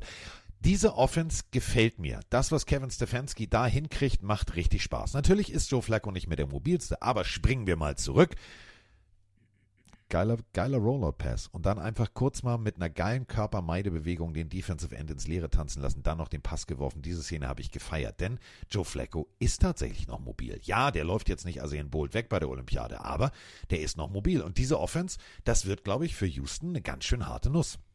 Zu 100 Prozent. Äh, ich muss sagen, Janni Banani schreibt gerade rein, Joe Flacco macht die Browns gleich 100 Prozent sympathischer. Das stimmt, aber trotzdem habe ich nicht vergessen, was die alles, in Anführungsstrichen, verbrochen haben. Deswegen bin ich von der, von der Fan-Sympathie-Seite her auf jeden Fall auf, auf der Seite, auf der Seite der Texans. Ähm, ich würde es denen auf jeden Fall gönnen. Die haben halt natürlich mit, mit, auch mit ein paar Verletzungen zu kämpfen, nicht nur die Browns. Wahrscheinlich mit ein paar Verletzungen, die denen auch sehr, sehr wehtun. Ähm, die Pillenarios da draußen bei Twitch sagen zu 63% Texans. Das ist schon mal eine Ansage von unserer Community. Ich tendiere auch eher zu den Browns, weil ich glaube, dass diese Defense, Carsten hat es gerade beschrieben, ähm, Defense wins Championships. Und die letzte Defense, die so wenige Yards pro Spiel zugelassen hat, 270, war, waren die Seattle Seahawks 2014. Ihr werdet diese Legion noch kennen. Die sind damals bis in den Super Bowl ähm, gekommen. Und äh, die ganzen anderen Statistiken sind jahrelang, also die letzten 15 bis 20 Jahre nicht erreicht worden, was die in der Defense abgerissen haben. Also dann auch ein Joe Flacco, der Playoffs kann, der die Erfahrung hat, der nicht nervös wird. Also ich sehe da schon einen Vorteil auf Seiten von Cleveland. Auf der anderen Seite die Texans, ich will sie nicht runterreden, die können halt alle, also die spielen, die haben nichts zu verlieren. Die gehen da rein, die sind so ein bisschen auch die Underdogs, ähm, haben verletzte Spieler, haben einen jungen Quarterback. Ich würde da einfach alles, also wenn ich jetzt was zu sagen hätte bei Houston, ich würde alles reinwerfen und sagen, entweder wir gehen hier mit wenigen Fahren unter oder wir, wir machen zu Hause, die spielen zu Hause, darf man nicht vergessen, eine Show. Vor allem, du hast es gerade gesagt, mit wenigen Fahren untergehen was für ein gutsy Call war das bitte letzte Woche gleich beim ersten Play, den Ball 60 Yards durch die Luft zu bewegen und das Ganze präzise papp in die Hände deines Receivers. Die wissen genau, wie schnell du den Ball bewegen kannst. Was immer so ein bisschen untergeht. Wir reden immer von der Cleveland Defense und ja, die sind so richtig gut. Ja, macht aber nichts, wenn deine Offense teilweise den Ball sehr, sehr leichtfertig hergibt. Minus 9 Turnover Differential auf Seiten der äh, Houston Defense. Achtung, festhalten. 10 plus. 10 plus. Bedeutet, die wissen genau, wie man den Ball zurückholt. Strip Sack ist hier das Stichwort. Äh, wir reden von Defensive End, Rookie, Will Anderson. Sechs Sacks in den letzten fünf Heimspielen. Der Typ zu Hause ist einfach mal eine richtige Macht. Wenn ihr euch das jetzt vorstellt in der Kombination, du hast zwei Defensive Ends, das ist einmal Jonathan Greenhardt und Will Anderson. Ähm, die beiden funktionieren da vorne Krawall und Remy Demi. Dahinter hast du zwei Linebacker, die für mich als Tandem so gut funktionieren. Äh, von Seitenlinie zu Seitenlinie sage ich immer, wenn ich äh, Linebackern versuche, das Spiel beizubringen. Es ist ja wirklich ein Punkt, es bringt ja nichts, wenn du nur nach vorne guckst, sondern du musst auch sehr, sehr viel parallel laufen. Und das machen Blake Cashman, Cashman auch ein geiler Name, Cashman, der Barmann. Äh, also, Cashman und der Christian Harris, ähm, die machen das richtig großartig. 100 Tackles 100 Tackles, 7 Tackles for Loss alleine nur für Harris. Diese Defense ist heiß und da würde ich mich anstelle von Joe Flacco aber nochmal schön zum Essen mit meiner O-Line hinsetzen, denn da kommt der Druck von allen Seiten. Ja, äh, das plus äh, ich noch noch noch eine Stat für die ganzen Browns-Fans hier. Ähm, Joe Flacco ist der erfolgreichste Auswärts-Quarterback in den Playoffs zusammen mit Tom Brady. Beide haben es siebenmal geschafft, auswärts zu gewinnen. Bei Brady lag es vielleicht auch ein bisschen daran, dass er meistens das Heimrecht hatte, aber beide siebenmal auswärts gewonnen. Also der, ich habe es gerade schon erwähnt, hat die Erfahrung, solche Spiele zu gewinnen. Ähm, liebe Texans-Fans, ich drücke euch die Daumen. Es hat oft Pech gebracht, wenn ich, äh, also für euch Glück gebracht, wenn ich gegen euch getippt habe. Deswegen vielleicht auch hier. Ich tippe auf die Cleveland Browns und glaube, diese Flacco-Defense-Story geht weiter. Aber ich fände es auch sehr geil, wenn die Texans mit Stroud weiterkämen. Aber mein Tipp geht auf Cleveland. Ich bin ja auch so ein bisschen, also da sind wir wieder bei meinem Ausdruck, Football-Romantik. Die Houston Texans haben das sehr, sehr gut gemacht. Also nach dieser, da sind wir wieder bei hoffentlich nicht Patriots Coach Bill O'Brien. Ähm, ja, nimm hinter den Receiver. Ich brauche dafür auch nichts als Gegenwert. Ähm, tatsächlich eine sehr, sehr, sehr, sehr paradoxe Situation. Wenn wir mal überlegen, du hattest Brian Cushing, du hattest JJ Watt, du hattest alles da, um den großen Titel einzufahren und es hat nie gereicht. Dann dieser Downfall, dieser wirtschaftliche komplett Amoklauf von Bill O'Brien. Dann jetzt, ja, Deshaun Watson weg, viele, viele Picks gekriegt und jeden einzelnen Pick wirklich gut, gut umgesetzt. Und äh, die Miko Ryans ähm, selber gespielt und zwar wirklich ein richtig harter Hund gewesen. Ähm, der macht das an der Seitenlinie richtig gut. Und dieses All-Star-Ensemble an jungem Talent, macht mir einfach Spaß. Ich würde es mir wirklich wünschen, dass auch hier Dalton Schulz, darf man auch nicht vergessen, ist einer von drei Titans mit Travis Kelsey und George Kittle mit 50 plus Catches in dieser Saison. Geht immer so ein bisschen unter, weil es immer tief geht auf Robert Woods oder Noah Brown oder Nico Collins. Dalton Schulz Titans liegen den Browns äh, als Defense-Konzept nicht unbedingt. Das heißt, da kann wirklich was passieren. Und vor allem Larry Mitanzel, der wirklich Beste auf seiner Position, vierfacher äh, Pro Bowler jetzt, der Typ als Left Tackle, der wird es da einfach mal richtig zu tun haben mit Miles Garrett. Der macht aber einen guten Job. Und der hat gegen Typen wie Miles Garrett auch teilweise gut ausgesehen. Das heißt, Football-Romantik technisch würde ich mir natürlich wünschen, dass dieser Plan der Houston Texans aufgeht. Aber irgendwie möchte ich, dass Joe Flacco von der Couch die nächste Runde der Playoffs erreicht und dann vielleicht noch eine Runde weiterkommt. Einfach nur, um zu sehen, was dann nächstes Jahr bei den Browns los ist mit Deshaun Watson. Stell dir mal vor, die sagen, Joe Flacco, du bleibst einfach hier. Du bist jetzt der Quarterback der Zukunft. Das, also tippst du auch auf die Browns? Ich tippe auf die Browns. Naja, ich, was wir so ein bisschen untergehen lassen im Energy Stadium in Houston wird es sicherlich laut. Also wenn da Deshaun Watson auf der anderen Sideline steht oder, oder sein Team unterstützt, das ist nochmal ein Faktor, was ein Team tragen kann. Also ich glaube, dass die Texans-Fans da sehr, sehr, sehr viel Stimmung machen werden. Also ich bin mir auch nicht so sicher. Das ist für mich fast ein 50-50-Spiel, vielleicht leichte Vorteile auf Seiten von Cleveland. Aber ich würde, wie gesagt, mir ist der Tipp gar nicht so wichtig. Ich fände es auch geil, wenn die Texans das machen.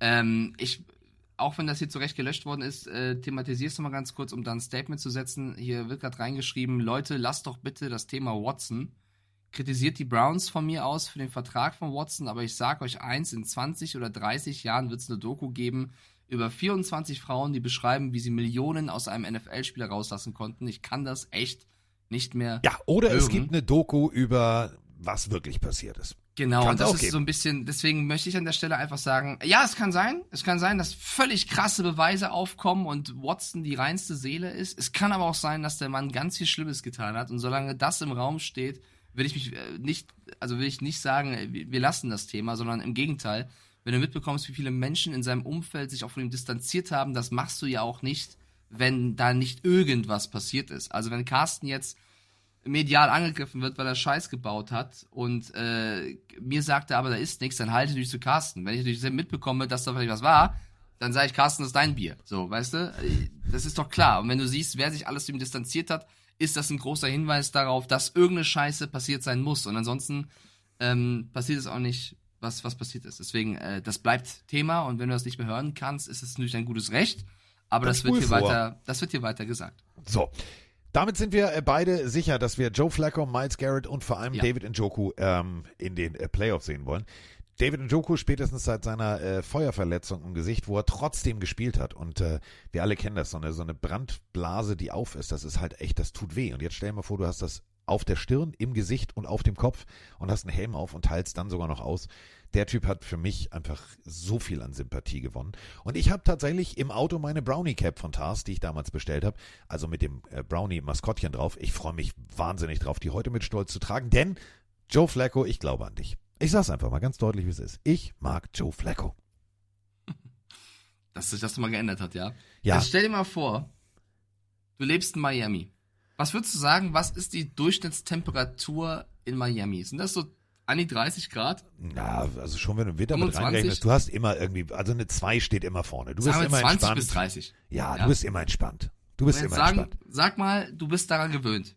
Ja. Und sag mal, du musst jetzt woanders hin, wo es theoretisch minus 20, vielleicht sogar noch mehr Minusgrad erreichen könnte. Das ist ein Temperaturunterschied von mindestens 40 Grad. Und Da damit- holst du ja mal einen Schnupfen, ey. Damit kommen wir zu einer Filmszene, die Mike vielleicht auch kennt. Und bei der Anreise der Miami Dolphins, und ich kenne den Flughafen in Kansas City, ich kenne die Drehtür, musste ich sehr stark, sehr stark an den Film Cool Runnings denken. Die Jungs trainieren, also die jamaikanische Bobmannschaft, alle, die es vielleicht nicht kennen, ist eine wahre Geschichte, großartiger Film. Die Jungs trainieren in der Badewanne, die Jungs trainieren äh, in, in, äh, auf Jamaika, aber eben nicht im Schnee. Und lernen das erste Mal Kälte kennen im Flughafen in einer Drehtür.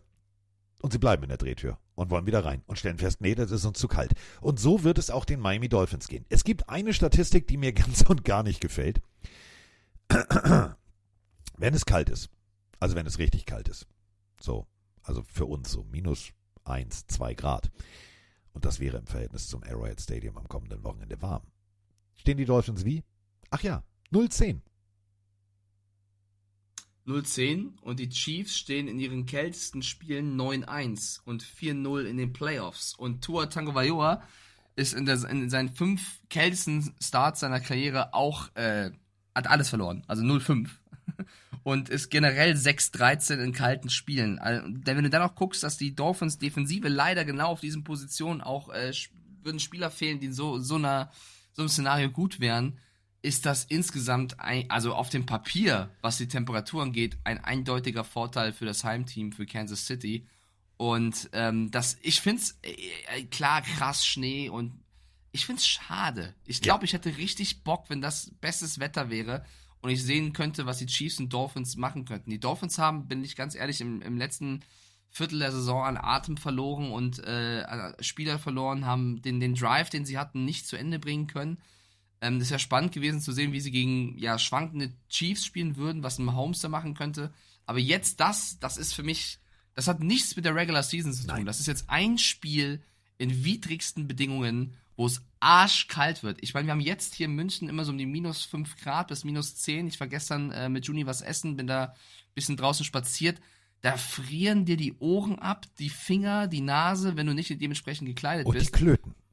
Das auch. Und jetzt dann minus, wenn ich mir vorstelle, minus 20 Grad und Football spielen. Und das kann ich, das kann ich sogar noch toppen. Einfach nur, um das Kältegefühl mal zu beschreiben. Mike geht natürlich mit Juni Händchen haltend. Ja gut, da haben sie Handschuhe an, aber sie sind dick eingepackt. Jetzt habe ich ja diesen kleinen Babyhund, der ab und an signalisiert, oh, oh, oh, oh, jetzt, jetzt, ich muss noch mal ganz schnell. So, da hast du nicht die Zeit, dir noch die dicke Jacke anzuziehen. Bedeutet, ich gehe in Turnschuhen, manchmal ohne Socken und T-Shirt raus. Das Ganze bei gestern minus sieben Grad. Ich habe mich sehr, sehr, sehr, ich sag mal so, wie ein Dolphinspieler gefühlt, der, du kannst dich halt nicht dick einpacken. Ja, wir alle kennen die Geschichte hier, alles klar, Mac Jones hier, Tom Brady, Neoprenanzug in der eigenen Suppe weich gekocht. Nein, das funktioniert nicht. Auf gewissen Positionen funktioniert das nicht. Und da sind wir jetzt beim Punkt. Ich habe mir gestern Abend nur gedacht, wenn es mir so geht und ich friere mir die kompletten Klöten ab, dann ist einfach hier jetzt der Punkt, ich weiß nicht, wie du diese Partie spielen willst. Ähm, Passspiel wird relativ schwierig. Kappen auf gefrorenem Boden funktioniert nicht so gut, da rutschst du eher weg. Bedeutet, du hast Laufspiel, Laufspiel, Laufspiel.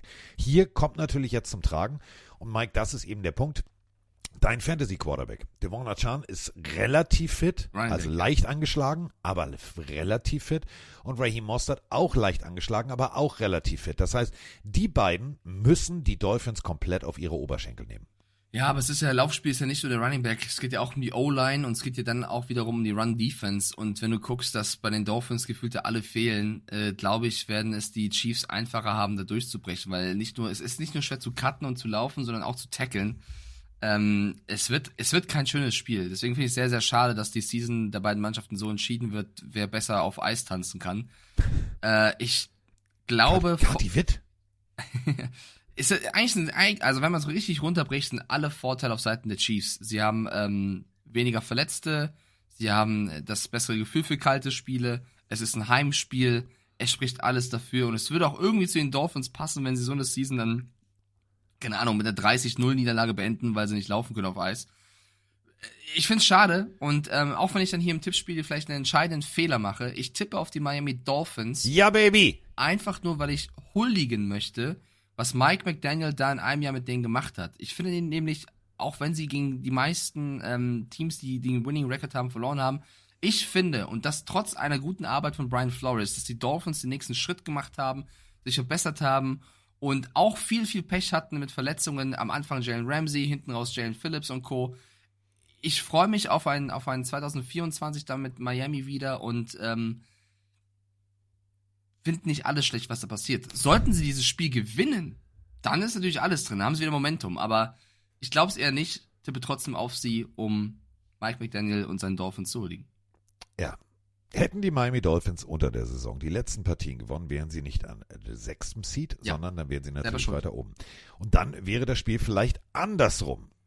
Also in Miami. Dann würde Mike genau das bekommen, was er, was er sich wünscht, nämlich gutes Wetter und somit alle, alle Vorzeichen gegeben für Vollgas-Football. Durch die Luft auch am Boden. Mike hat völlig recht, auch von Ginkel, der äh, Ersatz für Phillips, der wirklich gut performt hat, äh, verletzt raus. Das bedeutet, äh, es fehlen Chubb, es fehlt Phillips, es fehlt Van Ginkel.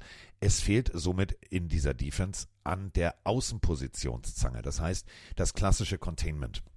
Wenn Patrick Mahomes was kann, dann aus dem Lauf nach rechts, nach links, nach oben, nach unten werfen. Das ist ganz gefährlich. Natürlich hast du mit Christian Wilkins äh, und Zach Zieler zwei großartige Defense Tackles, die in der Mitte richtig, richtig Krawall und Remi Demi machen. Aber das bedeutet, äh, David Long, das ist der Linebacker, der äh, ja das Team anführt mit 110 Tackles. Aber der muss definitiv über sich hinauswachsen. Der muss vor den ganzen, ganzen Safeties hinten den Verkehr regeln und da wirklich Löcher stopfen, die aufgehen werden. Denn äh, da wird Pacheco einfach von seiner O-Line richtig gute Lauflanes kriegen und dann geht's drum, wenn du ihn stoppst und wenn du die- Chiefs zu dritten und vier, dritten und fünf hältst, ähm, dann kann das was werden. Ich glaube tatsächlich, dass die Chiefs eine größere, reelle Chance hatten, denn ich bin im Arrowhead Stadium gewesen und ich habe äh, die Geschichte gestern schon erzählt. Ich habe oben gesessen, Mike, in der oberen Ecke und wollte das, du kennst mich, so ein bisschen sacken lassen. Ich bin jetzt hier, ich darf aufs Dach gleich und ich darf da oben rumlaufen ich darf das alles machen. Und habe mich da in die Ecke gesetzt und wollte ganz entspannt, hatte einen Kaffee in der Hand und wollte schön mir ein Zigarettchen anmachen. Ging nicht. Also wirklich, das war so windig, dass da nichts ging. Und wenn ich mir jetzt vorstelle, dass dieser Windfaktor auch noch bei dieser Kälte Faktor ist und da Faktor ist Faktor, ja, natürlich, doppelt ziehen wir ab, was macht das in Schilling? Also, dass dieser Wind so Faktor wird, gepaart mit dem lautesten Stadion der NFL, ist das ein ganz klarer Vorteil für die Chiefs. Aber ich habe irgendwie ein Bauchgefühl, dass die Dolphins durch ihren guten Lauf tatsächlich 7 zu 0 in Führung gehen, dass sie vielleicht mit dem Kicker im Schnee treiben, da noch dann das 10-0 machen und dass die Chiefs dann hinterherlaufen Uh. und dass es am Ende nicht reichen wird. Also sagst du Chiefs. Ich sage Dolphins. ich weiß nicht. Okay. Dann, äh, ich finde auch sehr schön die Ansage von Mike McDaniel vor dem Spiel, der gesagt hat, äh, wenn wir ein Playoff-Spiel bestreiten, das nicht zu Hause stattfinden wird, dann ist es sehr wahrscheinlich, dass es kalt wird. Für beide Teams wird es gleich sein. Ich weiß, dass wir als Team, unsere Spieler werden den Umstand nicht als Ausrede benutzen, sollten wir ausscheiden. Also das finde ich schon mal eine sehr, sehr schöne und coole Ansage. Ja. Ähm, wir reden ja auch gleich noch über das nächste Spiel, über die Buffalo Bills. Ähm, diese arktischen Stürme wird es bei den Chiefs geben. Die wird, soll es noch schlimmer in Buffalo geben. Da wird es nicht so kalt sein, aber noch deutlich, deutlich, deutlich windiger. Es gab auch Dis Diskussionen, die hatten wir auch in der, im, im, ja, Meeting bei in der RAN-Redaktion, ob man solche Spiele verschieben sollte. Oder es gab sogar einen Redakteur, ich werde seinen Namen jetzt hier nicht nennen, der behauptet hat oder gesagt hat, eigentlich sollten Playoff-Spiele nur noch in Domes stattfinden, damit optimale Bedingungen sind. Was? Ich persönlich bin da ein klarer Gegner von, weil ich finde, das macht ja auch Football irgendwo aus. Dieser Random-Faktor. Und wenn es eine ganze Season darauf ankommt, ist es immer noch Football. Beide Teams haben die gleichen äh, Chancen weiterzukommen. Ich finde das auch geil, solange man einen Sport ausüben kann, ja, also in, in der geringsten Art und Weise sollte man ihn ausführen. Deswegen bin ich auch Fan davon, wenn Fußball auch mal im Schnee gespielt wird oder wenn in der Formel 1 bei Regen gefahren wird, wenn man noch fahren kann, sozusagen, wenn man jetzt nicht nur rausschlittert, bin ich dabei zu sagen, ey, das ist auch Entertainment für die Fans, das sind alles äh, Profis, ähm, warum nicht? Aber das ist nur meine Meinung. Springen wir mal ein paar Jahre zurück. Die Zeit, da war ich noch ein warmer Gedanke meines Vaters und Mike noch nicht mal geplant. 1967, NFL Championship Game. Findet ihr unter folgender Überschrift Frozen Tundra Game. Die NFL spielt nun mal im September geht's los und somit spielt man bis Februar. Gut, damals bis Januar, aber jetzt bis Februar. Und das bedeutet, da ist nun mal Winter. Das ist jetzt keine Überraschung. Das ist nun mal so. Und es macht diese NFL halt eben auch aus. Guckt euch dieses alte Spiel mal bitte an, zwischen den Packers und den Cowboys. Du kannst dich doch der Situation anpassen. Es ist ja nicht so, dass du plötzlich, weil du Profi geworden bist, ach scheiße, ich muss in der Kälte und im Winter spielen. Nein, auch College spielt zu dieser Zeit. Das heißt, jeder kennt diese Situation. Und natürlich ist es in Los Angeles eine andere Wetterbedingung, wenn du trainierst und wenn du spielst, als in Buffalo. Aber es macht das Ganze doch aus. Freunde, das ist nun mal so. Und es gab immer wieder geile Spiele im Schnee. Auch mit Passing Games. Also es war ja nicht so, dass man, ja, das kann man nicht werfen. Nee, wenn es windig ist, klar, dann kannst du nicht werfen. Aber selbst wenn es windig ist in Miami, weil da irgendwie gerade mal kurz sich irgendwie ein tropischer Wirbelsturm anbahnt und die Ausläufer schon mal vorgezogen sind, dann macht das auch da und der Ball biegt nach links ab. Ich finde, es gehört dazu und ich finde es einfach geil. Und ich mag diese Spiele. Und ich mag vor allem Buffalo, denn wenn man überlegt, wir reden über Kansas City, sehr, sehr kalt, die Niagara-Fälle, wenn die teilweise einfrieren, dann muss das schon richtig eise, eise kalt sein. Und das hatten wir regelmäßig in Buffalo. Und da müssen jetzt die Pittsburgh Steelers ran. Für alle Steelers-Fans natürlich ein gutes Zeichen. Was kennt Pittsburgh? Schnee und kalt. So, also das heißt, hier treffen zwei, ja, zweimal hier, wie heißt doch dieser kleine Schneemann von, von Elsa? Du weißt schon, wen ich meine. Olaf. Olaf. Zweimal Olaf gegeneinander, die wissen genau, wie es geht. Bauen wir einen Schneemann und legen los. Ja, also gerade noch zur Diskussion, gerade eben, äh, Janni schreibt auch rein, wozu dann den Heimvorteiler spielen über die Saison. Ja, es soll natürlich beide Teams äh, in den Vorteil bringen. Wenn das bedeutet, dass das Spiel woanders stattfindet, natürlich doof, aber vielleicht wäre es ja ein Vorteil für die Chiefs, nicht im Kalten zu spielen, auch wenn es doof für die Fans wäre. Das war das Argument des Redakteurs. Ähm, Football wird im Freien ausgetragen, ist ja auch in der Highschool so. Das stimmt natürlich. Auch im Fußball, warum sollten die Profis dann in Vorteil kommen, dass es irgendwie im Dome gespielt wird, wenn der Amateursport und da Sport ist ja auf allen Ebenen trotzdem noch das gleiche. Äh, warum sollten die bevorzugt werden? Bin ich voll bei euch. Ich wollte es nur trotzdem als Thema mal hier reinbringen. Lass uns über die Pittsburgh Steelers und die Buffalo Bills reden. Ähm, ein Spiel, wo, ich muss das Gerücht hier nochmal reinwerfen, es vielleicht das letzte Spiel wird von Mike Tomlin. Ja. Ich war sehr überrascht, das gelesen zu haben. Ich habe es für ran runtergeschrieben. Es gibt das Gerücht, dass Tomlin darüber nachdenkt, ein Sabbatjahr zu nehmen. Also eine Auszeit, ähnlich wie Sean Payton es gemacht hat, einfach mal einen Schritt zurück machen, durchpusten nach 17 Jahren positiven Rekord und vielleicht mal ähm, was anderes im Leben machen. Wer könnte es ihm verübeln? Das ist ja für jeden Menschen auch vollkommen fein, wenn er das für sich entscheidet, das zu brauchen. Aber das wäre ein herber Schlag ins Kontor der, der Steelers, wenn Mike Tomlin sagt, ich mach Pause. Vor allem, was machen die dann? Holen die dann für ein Jahr einen neuen und hoffen, er kommt wieder? Oder sehen wir Tomlin dann woanders? Also das wäre schon, also ich kann es verstehen, ich würde niemals sowas kritisieren. Jeder Mensch soll das für sich selber entscheiden, aber es wäre schon heftig. Äh, Eins dürfen wir nicht vergessen, Mike Tomlin das elfte Mal in der Postseason als, Ja, sein, als Head Coach. Ähm, Super Bowl damals mit Ben Roethlisberger 2008 und und und und. Also dieser Mann hat halt im Verhältnis zu anderen NFL-Coaches ein relativ kurzes Erholungsfenster. Denn überleg mal, du bist immer in den Playoffs, dann kommt sofort die Draft und dann geht's auch eigentlich schon weiter. Du musst auch irgendwann mal den Akku aufladen. Und Mike Tomlin, ja, für mich eine der coolsten Katzen in der ganzen NFL. Der Typ, ich mag ihn mit seiner Ray-Ban, wenn er da steht. Ich finde ihn einfach mega. Ja, hat mal ein Mhm. Bein gestellt an der Seitenlinie, komm, ist drauf geschissen. Ich finde den Typen mega. Ist so ein Coach, wo ich sage, so einen hatte ich mit Chico, habe ich dafür, wenn der gesagt hat, tackle den Goalpost, habe ich den Goalpost getackelt. Habe ich gar nicht gefragt, warum. Wenn Mike Tomlin tatsächlich dieses Sabbatjahr nimmt, dann wird das eine ganz harte Nummer für die Steelers, denn wer soll jetzt mal eben kurz da in die Bresche springen? Das wird schwierig. Du hast die Situation Mason Rudolph, du hast Kenny Pickett, du hast Wer wird jetzt nächstes Jahr Quarterback und, und, und, und, und wie soll es weitergehen? Du hast zwar eine bestialisch gute Defense, aber bei der Offense, da musst du viele Stellschrauben und personelle Entscheidungen fällen. Das wird schwierig. Aber jetzt gilt es natürlich erstmal voller Fokus auf die Buffalo Bills. Und das bedeutet, ja, Mason Rudolph in den Playoffs. Wer hätte das gedacht? Ich nicht. Ähm, es wird Keiner. gesagt, auch arschkalt. Es wird sehr viel Wind sein. Also deswegen, okay, die Leute haben schon getippt. Ich wollte sagen, deswegen berücksichtigt das bei eurem Tipp. Die sagen zu 71 Prozent, die Bills machen das in ihrem Heimspiel. Die können natürlich kalte Spiele, aber auch die Pittsburgh Steelers sind jetzt keine Miami Dolphins. Die können auch Kälte. Ähm, ein, ein, ein Spieler, der natürlich absolut fehlen wird, ist TJ Watt. Und das ist äh, maximal bitter für Pittsburgh, dass der in der Defense ähm, nicht da ist und die stehen 1-10, wenn Watt fehlt. 1 zu 10. Also das vielleicht nochmal ein kleiner Boost für die Leute, die auf die Bills gesetzt haben. Ich muss aber sagen, wenn das jetzt auch wieder ein Laufspiel-intensives Spiel wird, ja, James Cook bei den Bills hat keinen schlechten Job gemacht, aber auch Warren und Harris, finde ich, kann man mal erwähnen. Da hast du zwei Jungs, die, die stark sind. Äh, ich glaube, durch die Temperaturen haben die Steelers eine bessere Chance als gedacht. Und deswegen, Mike Tomlin, wenn der jetzt sagt, Jungs, ich überlege, ob das mein letztes Jahr hier mit euch wird, das ist nochmal eine extra Motivation. Wenn das mein Coach sagt, den ich über alles liebe, dann will ich dem guten Abschluss geben. Ich sehe die Bills hier nicht als deutlichen Favoriten. Die Bills haben tatsächlich, du hast es gerade gesagt, ähm, seitdem sie ihren Offensivkoordinator rausgeschmissen haben, plötzlich festgestellt, dass James Cook, der tatsächlich das erste Mal in den Pro Bowl eingezogen ist in seiner ganzen Karriere, mal eben kurz 1537 Scrimmage Yards, aber erst zum Ende. Also der wurde immer mehr zum Faktor im Passspiel, im Laufspiel und und und. Dann äh, tatsächlich Leonard Fournette, der wurde jetzt auch plötzlich eingesetzt, immer mehr, das funktioniert.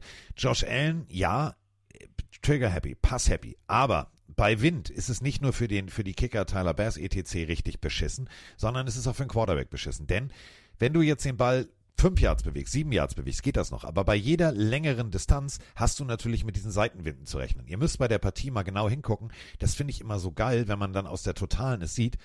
Ähm, oben am Goalpost sind ja immer diese orangenen Fahnen, die eigentlich nur dem Kicker helfen.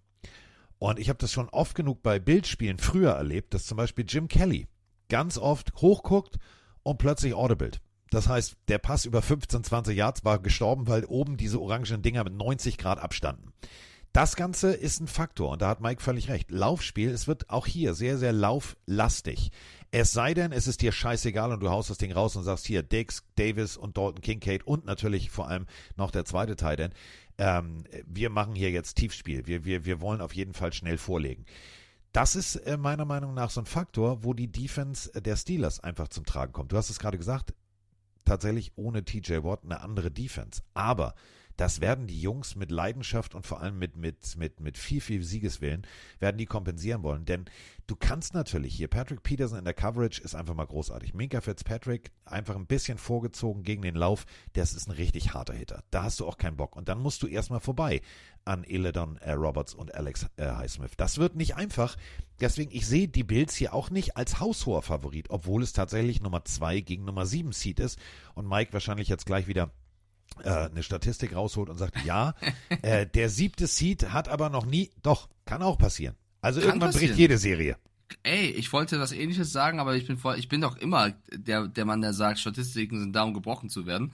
Äh, die Steelers werden so schlecht eingeschätzt, dass Buchmacher sagen, dass sie Double-Digit-mäßig verlieren. Bedeutet mit mindestens 10 Punkten Unterschied, also zwei Zahlen, verlieren sie gegen die Bills. Teams, die so eingeschätzt werden in den Playoffs, in der Wildcard Round, stehen 0-11 all-time, seitdem es halt das, das gibt. Also äh, eigentlich gar, gar keine Erfolgschance.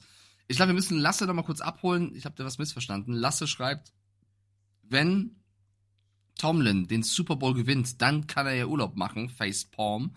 Ähm, es stimmt natürlich, dass er sich eine Auszeit nehmen sollte, wenn seine Gesundheit drunter leidet, aber er ist kein Fan davon, wenn man sagt, ich bin kurz weg und komme dann nach einem Jahr zum selben Team zurück. Das ist doch unfair. Lieber einen Schnitt machen und woanders hingehen. Tomlin hat doch gar nicht gesagt, dass, also Tomlin hat selber noch gar nicht darüber gesprochen lasse. Das habe ich vielleicht gerade falsch rübergebracht. Es gibt das Gerücht aus dem Umfeld, dass Tomlin darüber nachdenken soll und vielleicht auch schon den einen oder anderen informiert hätte, dass er darüber nachdenkt. Ja. Und ich weiß, ich, also ich behaupte jetzt einfach mal, dass der noch gar nicht weiß, was er in einem Jahr ist. Also Mike Tomlin sagt ja nicht, ey, ich bin raus und vielleicht komme ich in einem Jahr wieder. Der Mann fühlt vielleicht einfach irgendwas in sich, dass er sagt, ich brauche mal einfach was anderes als Football. Und er wird auch nicht sagen, ein Jahr, der wird sagen, mal gucken. Der wird Ja. sagen, ich bin, mal- ich bin einfach mal raus. Das kann in ein Jahr sein, zwei Jahre, drei Jahre, nie wieder. Das ist halt dann die Frage. Und ich habe dann gerade eben nur gesagt, wenn er nach einem Jahr wieder Bock hat, dann würde ich, also dann, dann wird's ja schön sein, wenn er wieder Steelers-Coach wäre, weil Tomlin woanders wäre schon strange. Aber es wäre ja auch doof für den neuen Steelers-Coach, wie es läuft, da dann mitzumachen. Das war dann einfach von mir spekulativ. Aber Tomlin selber hat niemals die Ansage gemacht, äh, ich bin jetzt ein Jahr weg und komm wieder. Das, das wäre auch nicht Tomlin-like. Äh, zurück zum Aber Spiel. ich gebe dir halt, ja? noch mal ganz kurz, ich gebe dir halt völlig recht, denn die, die Gerüchte kursieren. Und das ist natürlich wie bei Stille Post. Der eine sagt A und am Ende kommt Z raus. Aber wenn Mike, irgendwo muss so ein Gerücht daherkommen. Und es ist natürlich völlig klar, wenn jetzt, ich spinne doch mal rum, Mike Tomlin sagt zu seinem besten Kumpel irgendwo, die sitzen in der Bar, löten sich gepflegt schöne Gerstenkaltschale rein. Und da sagt sein bester Kumpel zu Mike, Mike, denke ich, Alter, du bist jetzt das elfte Mal in den Playoffs. Was für ein, das ist ein geiler Job. Ja, aber du, ich brauche auch irgendwann mal, ich glaube, ich brauche einen Urlaub. Ich brauche eine Pause. So, das braucht doch nur einer mitzuhören. Und diese, diese Gefühlsregung ist ja auch gerechtfertigt. Denn nochmal, Head Coach ist ein scheiß Fulltime-Job. Du kommst als Erster und du gehst als Letzter. Und wenn alle anderen hier in Tüdelü, Cabo oder wo auch immer eine Runde Wasserski laufen, äh, fahren, dann bist du trotzdem in der Facility und bereitest schon mal die Draft-Tour oder den Draft oder das Draft, ist mir doch scheißegal. Jedenfalls hast du da einen Fulltime-Job. Und dass man da vielleicht irgendwann Ermüdungserscheinungen hat, die man vielleicht auch irgendwo im Nebensatz verbal kommuniziert, ist doch völlig normal. Eben. So, und So. mehr, äh, also ihr habt recht, er hat noch ein Jahr Vertrag, kann auch sein, dass er das Jahr noch erfüllen will, kann auch sein, dass er sagt, ich spüre es jetzt, dann würden die Steelers ihm, glaube ich, auch keine Steine in den Weg legen. Also ist eine offene Nummer. Ich habe ja nur reinbringen wollen, dass das, glaube ich, eine extra Motivation fürs Team sein kann, zu sagen, okay, Coach, wir geben nochmal alles für dich. Und deswegen bin ich ja auch die wilde Katze und tipp auf die Steelers und sage, ähm, ich huldige Tomlin, ich huldige Tomlin und huldige ähm, Mason Rudolphs Run. Für mich sind die Bills Favorit. Ich glaube, dass die Bills auch weiterkommen. Ich möchte trotzdem hier ein bisschen Gutsy, ein bisschen Entertainment reinbringen. Ähm, und glaube, wenn die Bills dieses Spiel gewinnen sollten, dass sie auch so viel Momentum aufbauen, dass sie dann vielleicht auch mit das stärkste Team der AFC sind. Und dann wird's interessant. Aber das ist ja dann Zukunftsmusik. Ich tippe trotzdem auf die Steelers. Steelers hauen die Bills raus und dann musst du drüber reden, was passiert mit Sean McDermott. Ist man zufrieden mit dieser Season? Wahrscheinlich nicht, wenn du gegen die Pittsburgh Steelers rausfällst. Das will ich erleben. Deswegen tippe ich auf die Steelers. Warte kurz, das machen wir mal eben kurz. Ich muss mal, ich muss mal eben kurz was, ich, das, das, das muss ich kurz mal recherchieren. Warte mal. Das ist ein Dämon hier gerade. Ja, ist ein Dämon. Warte, warte. Warte, ich muss mal kurz, ich muss mal kurz was nachfragen. Ich muss mal kurz was nachfragen. Man weiß es ja nicht. Man steckt ja nicht drin, ne?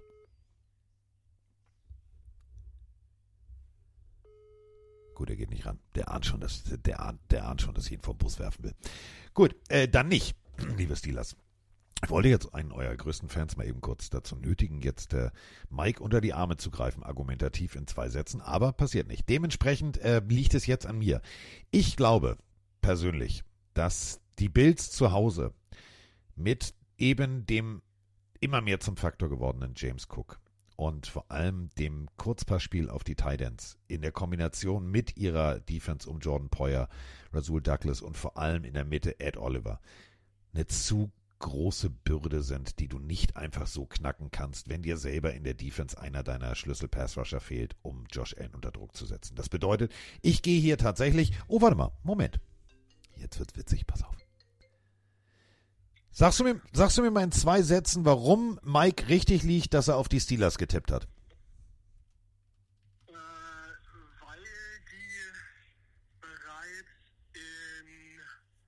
der laufenden Saison relativ stark gegen ähm, Teams gespielt haben, die jetzt in, in den Playoffs sind und eigentlich nur dumm gegen schwache Teams verloren haben. Gut, das lassen wir gelten. Und Rudolph gut ist gerade. Und Rudolph gut ist. Gut, dann äh, fahren Sie weiter. Ich melde mich später. Tschüss. Äh, ja, okay, nehme ich. Siehst du? Siehst du? Die, das Ja. Argument sie- muss, Warte, du ich hast ja was. sagst ja immer ja, wieder, warte ich soll ganz die kurz. Argumente liefern. Ja, warte noch mal ganz kurz. Ähm, hallo Patex, du bist ja in meiner Welt der größte Steelers-Fan. Ähm, sag mir mal, warum die Steelers gegen die Bills gewinnen. Äh, das Wetter wird eine riesige Option sein. Bei schlechtem Wetter und viel Wind wird viel gelaufen und da wird der zweiköpfige Dämon aka Najee Harris und Jalen Warren, ich glaube, die äh, Bills Defense in Grund und Boden laufen. Und ich kann dir auch immer vertrauen, du lügst mich niemals an, also gewinnen die Steelers, ne? Ja, klar. Ja, okay, ja, schönen Tag noch, Kuss auf den Bauch, Ja, tschüss. gerne. Ciao. Ja, also, dann haben wir es Okay. so abgesegnet. Ich mach, pass auf, ich mach's anders. Ich mach's anders. Warte mal. Paula, wenn du jetzt jaulst, gewinnen die Steelers. Wenn nicht, gewinnen die Bills. Okay, ich, ich gehe mit den Bills. Ich gehe mit den Bills. Ich gehe mit, mit, Okay, alles mit klar. den Favoriten. Paula, wenn du jetzt nichts machst, dann äh, tippe ich auf die Bills. Aber wenn du jetzt ähm, auf einmal anfängst, Michael Jackson äh, Beat It zu singen, dann tippe ich auf... Hä? Ja, ich dachte Okay. so. Weißt du, sie, Ja, sie, ja. bei Teamnamen Ja, reagiert ja, sie ja neuerdings immer. Ja, Hätte ja, sein können, dass sie Mhm. bei, bei den Jo. Steelers sagt, yes, baby, ich mag Leute, Kraft. ich gehe mit meinen Dämon. Macht ihr euer Buffalo-Ding, die Pittsburgh Steelers, go Mike Tomlin, gehen in die Divisional Round und dann reden wir über die Bills, was abgeht. Auf jeden Fall, äh, kleine Empfehlung für alle da draußen, die sagen, oh ja, habe ich richtig Bock drauf. Äh, Game Pass, Jim Nance, Tony Romo, Tracy Wolfson und Jay Feely. Geile, geile Kommentatoren-Kombo. Ähm, da werdet ihr richtig Spaß haben, denn wir alle kennen es jetzt äh, von unserem Romo, aber auch von Tony Romo. Gerne äh, das Orakel, gerne zeichnend. Äh, das wird, glaube ich, ziemlich geil in der Übertragung. Hab ich richtig Bock drauf. Ich gehe mit den Bills, du gehst mit den Steelers und damit wären wir dann schon wieder bei der nächsten Partie und das ist auch schon wieder Telenovela-Style.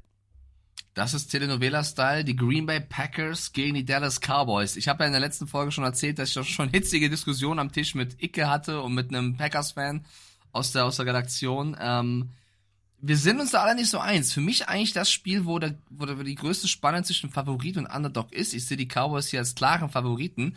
Aber die Packers haben dann doch auch im letzten Run einfach zu oft überzeugt, um sie zu unterschätzen. Also Love ist ein Baller. Das hat er bewiesen. Die Frage ist nur, ist er gut genug, diese Cowboys Defense herauszufordern? Matt LeFleur äh, viermal in fünf Seasons in die Playoffs eingezogen. Das ist schon mal eine großartige Leistung. Und äh, eine Sache, Mike hat es gerade gesagt, Jordan Love ist ein Baller. Da gibt es eine Zahl bzw. einen Fakt, den wir hier zur Unterstreichung einfach mal ranholen können.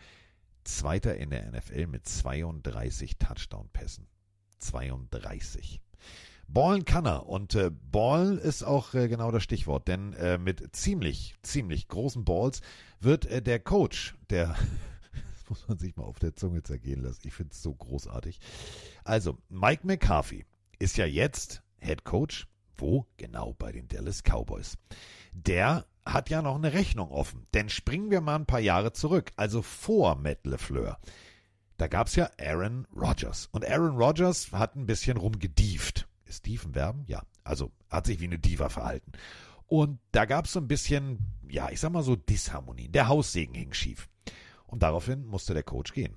Der landete jetzt bei den Dallas Cowboys und spielt jetzt sozusagen als Gastgeber gegen sein ehemaliges Team, wo er hundertprozentig noch eine Rechnung offen haben wird.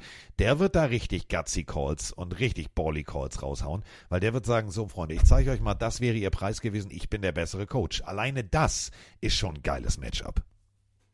True. Äh, auf jeden Fall. Mike McCarthy und die Packers haben eine eigene Geschichte. Das, das, das ist, das, also ich, auch dieses Spiel ist eigentlich cooler, umso länger man drüber nachdenkt. Enforcer schreibt eine Nachricht hier rein. Ähm, Hallo Mike und Carsten, ich hätte eine Frage zu den Playoffs zum Pro Bowl. Die Packers sind ja das einzige Playoff-Team, welches keinen Pro Bowler stellt. Ja, haben wir in der letzten Folge gesagt. Ist das nicht ein Zeichen dafür, dass es keinen Spieler gibt, auf den es ankommt, weil oh. das Team eben so gut zusammenpasst und jeder seinen Job macht und die Next Man Up Mentalität richtig gut funktioniert? Es zeigt doch eigentlich, dass man keinen einzelnen Star braucht, wenn man als Team super zusammenpasst. Ich habe tatsächlich auch noch ein paar DMs bekommen unter der Woche von Packers-Fans, die natürlich jetzt sehr stolz sind, zu Recht. Das ist das jüngste Team seit 1974, was in den Playoffs steht. Ähm, die gesagt haben, ey, eigentlich verdienen die noch, noch mehr Lobpreisung. Ich finde zwar, Carsten und ich haben in der letzten Folge schon gesagt, krass, was die Packers da gemacht haben und die verdienen jedes Lob. Wir können es gerne hier nochmal machen. Es ist krass, liebe Packers-Fans, ihr seid die Besten. Dynasty incoming. Ähm, es stimmt aber natürlich. Die haben, das hat mir der Kollege auch nochmal reingeschrieben, weniger als sieben Millionen ausgegeben für ihre Receiver Group.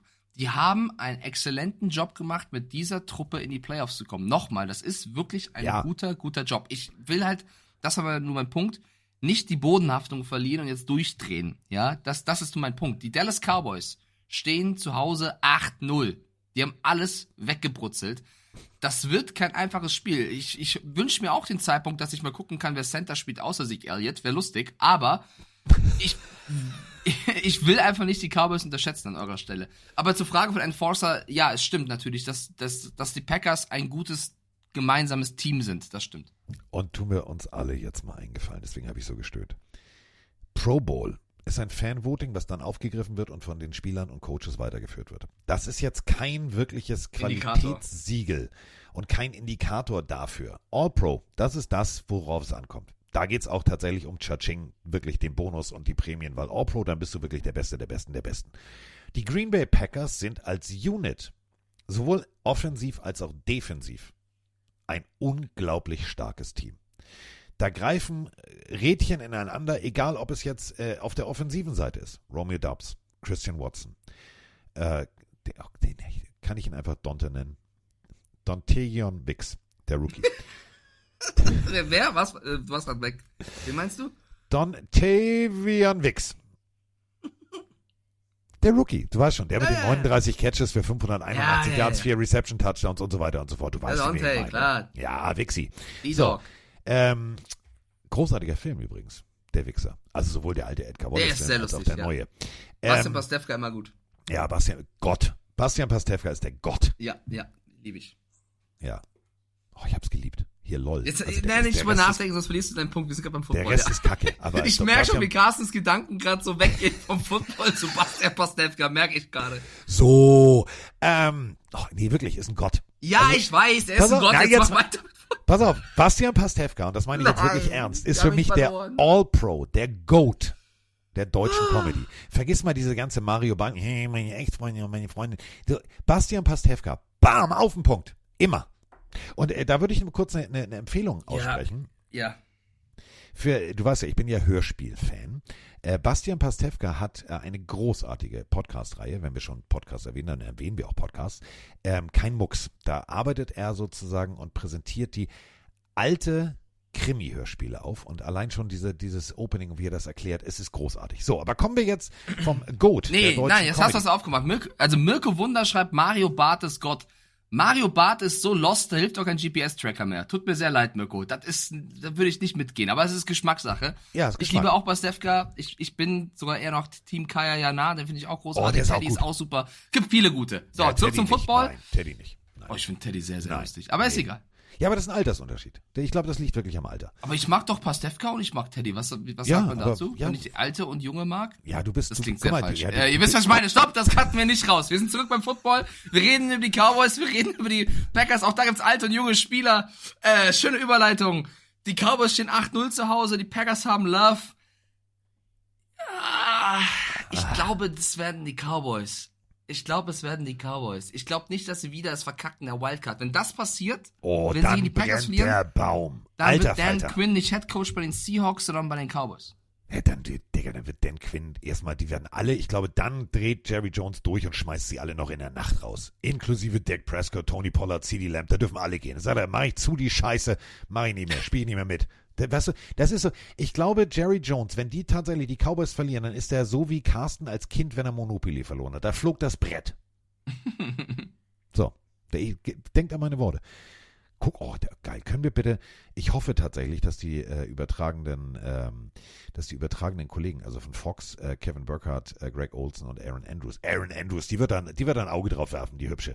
Ich glaube, Aaron Andrews wird da tatsächlich mal, ich hoffe, die Regie wird ab und an mal einblenden. Stell mal vor, die Packers führen so 14 zu 3. Dann möchte ich bitte einen, einen sauberen Schnitt auf die Owners-Loge, auf das Gesicht von Jerry Jones. Wenn der immer roter wird am Kopf, dann weißt du, uh, da weht jetzt ein eisiger Wind durch den Arbeitsvertrag von Mike McCarthy und Konsorten. Aber ich glaube, es wird nicht passieren.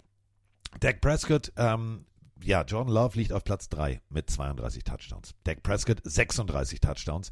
Das heißt, das ist schon wirklich sehr, sehr rund, was diese Offense spielt. Speziell der Lauf von Tony Pollard ähm, wird auch immer mehr zum Faktor äh, über die Jahre im Passspiel. 55 Catches, das ist einfach mal richtig gut. Somit haben wir 1316 Scrimmage Yards. Das ist richtig, richtig gut. Und wenn du jetzt überlegst, CD Lamb immer gerne tief, Brandon Cooks eher in der mittleren Distanz, das funktioniert. Jetzt gucken wir uns die Defense an. Brauchen wir nicht drüber reden. Micah Parsons, ja, wird in jedem Play gehalten. Das stimmt tatsächlich. Der Marcus Lawrence, der Druck wird kommen. Und Jordan Love wird dagegen gut aussehen, aber es wird am Ende nicht reichen. Ich glaube tatsächlich, die Cowboys machen das. Gut, dann tippen wir alle auf die Cowboys. Mein Call ist nur, die größte Schwäche der Packers ist die Laufverteidigung. Und Pollard hat aber auch ein paar Spiele gehabt dieses Jahr, wo er nicht so abgeliefert hat. Also sollten die Packers es schaffen, ihre Schwäche zu überkommen und den Lauf aufzuhalten der Cowboys, dann wird's wirklich auch ein Nervenspiel zwischen Love und Prescott, weil auch die Packers gute äh, Spieler in der Secondary haben und einen Rashan Gary. Also ja, ich bin ich habe Bock auf ein spannendes Footballspiel, auch wenn ich denke, die Cowboys machen das. Kommen wir zur vorletzten Partie. Kurze Schweigeminute, bitte. Blubberbadewanne. Restaurant. Auf so wie zu rauchen. Nein, ernsthaft. Das sind die Überschriften für dieses Spiel. Badewanne, also Whirlpool und Restaurant in Cabo. Swinger Club der Quarterbacks. Du kriegst meinen, ich krieg deinen. Das ist die Überschrift. Rams mit Matthew Stafford, der bei den Lions mehr oder minder seine Karriere verschwendet hat. Jetzt gegen Jared Goff, der bei den Rams den Super Bowl verschwendet hat. Besser geht's doch nicht. Freunde, das ist meine Telenovela. Das ist hier mexikanisches Fernsehen. Das ist, äh, das kannst du nicht schreiben. Ja, äh, ist das Spiel, auf das ich mich am meisten freue. Ja, ich auch. Die Rams gegen die Lions. Das Duell der für mich beiden vielleicht besten Head Coaches, nimm auch den Mako Ryans mit rein, des Jahres. Ähm, da, da, da gibt's so viele Stories. Stafford gegen Goff. Die Geschichte wird abgerundet. Wer behält am Ende die Oberhand? Auch wenn natürlich Stafford seinen Ring gewonnen hat mit den, mit den Rams. Äh, es ist ein Detroit, die das Team, was seit Ewigkeiten mal wieder die Division gewonnen hat, gegen die Rams, die eigentlich vor der Saison alle ab, ab, abgeschrieben haben, wo alle gesagt haben, boah, Rebuild, Rookies, was wollen die machen? Die haben nur noch Cooper Cup und vielleicht noch Stafford und Donald, das war's. Äh, es ist so viel drin und ich glaube, es wird ein super geiles Footballspiel. Und ich kann ja noch nicht mal sagen, für wen ich bin. Ich fände die Rams, Sean McVay Nummer großartig. Ich finde es geil, wenn Dan Campbell und Amon Ra es schaffen. Ähm, ich, deswegen freue ich mich so, weil ich nicht weiß, für wen ich sein soll. Und ich einfach Bock habe, dass es spannend wird am Ende und ich dann irgendwie eine Tendenz habe, wenn ich es eher gönne. Und dass es kein Referee-Spiel wird. Bitte kein Referee-Spiel. Ich möchte geilen Football hier. Nach über 30 Jahren das erste Playoff-Spiel im Ford Field. Das bedeutet, Mrs. Ford hat äh, alles alles umgedreht. Dan Campbell geholt, alles anders gemacht und plötzlich funktioniert es. Und das ist eine Geschichte, die mir persönlich richtig, richtig Spaß macht. Matthew Stafford, damals von Georgia gekommen. Ein unglaublich harter Hund. Er sollte der Heilsbringer sein. Ja, es gab Calvin Johnson. Alles gut. Auch da großartige Werte zusammengeworfen. Aber der Rest des Teams, das war eher so suboptimal. Fünf Coaches in seiner Zeit. Und dann, ja, hat es ihm irgendwann gelangt. Hat er gesagt, ich würde auch gerne mal ein Playoff-Spiel spielen. Und vor allem gewinnen. Und vielleicht auch mal irgendwann einen Ring kriegen. Somit äh, hat er in der Badewanne von Cabo, da gab es nämlich tatsächlich das Meeting ganz durch Zufall, waren Coach McVay und ähm, die Agenten, die wir gut kennen, die Katzbrüder und Matthew Stafford in Cabo. Die haben sich da durch Zufall im Whirlpool in der Badehose getroffen und gesagt, Mensch, du auch hier? Ach Mensch, das wäre ja super. Ja, ist auch viel geiler als Detroit. Überleg mal, ähnliches Wetter in Los Angeles. Kannst ja auch so eine Blubberwanne den Pool, in den Garten stellen. Hast du nicht Bock? Oh ja, hätte ich schon Bock. Ja, alles klar. Ach Mensch, deine Agenten sind auch hier. So ein Zufall, lass doch mal sprechen. Und äh, andere kommen mit einem T-Shirt nach Hause oder mit irgendeiner schlechten Flasche Tequila aus Mexiko, die beiden mit einem neuen Arbeitsvertrag. Und das bedeutete für Jared Goff, ja, auf zu neuen Ufern nach Detroit. War ein bisschen eine Degradierung. Brückenquarterback, ja, nein, das war die Frage. Aber Matthew Stafford, ja, der bei den Rams dann den Super Bowl gewonnen hat, merkte immer mehr, oh Scheiße, in Detroit funktioniert das auch richtig gut. Und Jared Goff, ja, der ist unter Dan Campbell richtig, richtig, ja, aufgeblüht. Der hat seine zweite Chance genutzt. Und wenn wir über zweite Chance sprechen, da müssen wir natürlich auch ganz deutlich darüber reden, was da noch so alles rumläuft. Denn egal ob jetzt Kyron Williams, egal äh, was wie wo bei den Rams, alles funktioniert. Laufspiel funktioniert, Passspiel funktioniert, Cooper Nakua, Cooper Cup, alles funktioniert. Aber bei den Lions, und das ist eben das, weswegen Mike sagt, ja, das wird ein geiles Spiel, da funktioniert auch alles. Die haben sogar zwei Running Backs, David Montgomery, Jamir Gibbs. Der eine hat die 1000 fast geknackt, der andere hat die 1000 geknackt. Dann haben wir noch Amon Ross St. Brown. Ja, Sam Laporta officially not ruled out yet. Also bis jetzt wissen wir nicht, ob diese Hyper-Extension des Knies zum Faktor wird. Der könnte fehlen. Aber ich glaube wirklich, die werden mit irgendeinem Gameplan wird er da um die Ecke kommen, Dan Campbell, und sagen, komm, der Titan, der damals eingesprungen ist für äh, TJ Hawkinson, als er weg war, das Übergangsjahr, bis wir Sam Laporta hatten, der hat auch ganz gut funktioniert. Zwar nicht so gut, aber Titan Play können wir trotzdem involvieren. Ich glaube, das wird eins der geilsten Footballspiele, was wir an diesem Wochenende sehen werden. Ja, das auf jeden Fall. Äh, ich glaube, Sam Laporta wird ein wichtiger Faktor. Also wenn der fehlt, dann, dann fehlt auf jeden Fall eine sehr wichtige Waffe gegen, gegen so eine Mannschaft in den Playoffs. ähm, ich tue mich schwer, wie gesagt. Also ich würde es auch beiden gönnen, das habe ich auch schon gerade am Anfang gesagt. Ich werde traurig sein für die Mannschaft, die rausfliegt. 84% der Pelenarios, 84, das ist das deutlichste Ergebnis, sagen Detroit macht das. Also die sind sehr, sehr, sehr sicher dass die Geschichte um Dan Campbell weitergeht. Die Lions sollen bitte ihren Fluch beenden, schreibt Gosrak. Und die Leute fragen, wie man schlafen soll, weil das Spiel 2 Uhr nachts ist. Scheiße, Es wird nicht geschlafen, es ist Playoffs, was ist los mit euch? Hä? Seid, ihr, seid ihr neu oder was? Hä? Schlafen Wie kann man schlafen? später. Jetzt mal, jetzt mal ganz ehrlich. Äh, wir reden hier von, von, von Detroit. Wir reden von einer, einer jungen und sehr, sehr hungrigen Defense. Wir reden von, und da sind wir wieder bei zweite Chance. Mein Lieblingsspieler bei den Detroit Lions ist nicht der offensichtliche Aiden Hutchinson, sondern Alex Anzalone. Klingt ein bisschen wie Mafia-Darsteller aus der Pate oder es war in Amerika, aber Alex Anzalone hat mir schon bei den Saints sehr, sehr gut gefallen. Ist uns damals ins Auge gefallen, schon in der Preseason, weil er so eine ecke dommisch Gedächtnisfrisur unterm Helm hatte. Ist dann mehr oder minder da in, ja, ich will nicht sagen Ungnade gefallen, aber wurde mehr oder minder abgeschoben. und hat diese zweite Chance unter Dan Campbell einfach mal richtig genutzt. Der Typ spielt, und da sind wir wieder bei dem, was ich vorhin gesagt habe, Sideline to Sideline, Mike. Der Typ ist einfach mal gegen den Kurzpass, also das Tight End Play, als auch gegen das Laufspiel eine absolute Waffe. Und wenn wir bei Aiden Hutchinson sind, hm, ja, Left Tackle. Warte mal, der hat erst 13 Spiele. Die waren auch teilweise nicht so gut. Also da äh, Backup und äh, Aiden Hutchinson darf rotieren. Das heißt, er darf selber entscheiden, links oder rechts. Er muss natürlich nur Madel ansagen oder vorher ansagen. Aber er kann es sich aussuchen. Und der wird hundertprozentig die linke Seite penetrieren, malträtieren. Der wird dann mit dem Vorschlaghammer kommen. Das wird Krawall und Remi Demi im Backfade geben. Carsten, was tippst du? Ich tippe auf eine richtig gute Partie von Amon Ra Sam Brown. Der äh, andere haben Playoff-Bart, er hat jetzt blaue Haare. Ähm, ich mag, Ja. mag ihn. Ich durfte ihn kennenlernen, lieber netter Kerl. Ähm, ich freue mich über die Konstellation. Entschuldigung. Ähm, Montgomery und vor allem Rookie Gibbs. Und ich freue mich vor allem, und das meine ich jetzt echt ernst, kennt ihr noch alle die Sendung, die endete mit dem berühmten Satz, das wäre ihr Preis gewesen. Ich glaube, Jared Goff wird so gut spielen. Denn Mike hat es gesagt, der Erfolg der Detroit Lions fällt und steht mit Jared Goff. Wenn Jared Goff einen guten Tag hat, boah, dann ist das einfach mal eine Defense, die, die eine Offense trägt und eine Offense, die aus einem Guss wirkt. Das ist fast, fast nicht knackbar. Deswegen glaube ich, Jared Goff wird unter diesem Satz, das wäre ihr Preis gewesen, sehr deutlich vor allem Mr. Krönke zeigen wollen, nämlich dem Besitzer der Rams. So, hier ist jetzt Schluss. Und ganz ehrlich, wie geil wäre das, wenn Lion King noch in die Fortsetzung geht? Hätte ich richtig Bock drauf. Ich auch. Also tippst du auf die Lions? Ja, natürlich. Gut, ich tippe auf die Rams und gehe wieder gegen euch. Denn, also wie gesagt, ich würde es auch den Lions gönnen. Aber in so einem Playoff-Spiel kommt es mich auf drei. Also es gibt immer detaillierte Sachen, aber drei, drei Oberbegriffe an. Wer ist der bessere Head Coach? Dan Campbell, der eine super Unit hinter sich hat, gegen Sean McVay. Ich glaube, was das Taktische angeht, dass McVay da immer noch Campbell was voraus hat und glaube einfach, dass Sean McVay da das größere Brain ist, sozusagen, gehe da schon Richtung McVay. Wer ist der bessere Quarterback? Ich mag Jared Goff, das wisst ihr. Ich finde, der wurde jahrelang zu Unrecht schlecht behandelt. Stafford ist für mich aber einer der besten Quarterbacks der Liga. Vielleicht in den letzten zehn Spielen mit, mit der Beste, also unfassbar genau gewesen in seinen Würfen.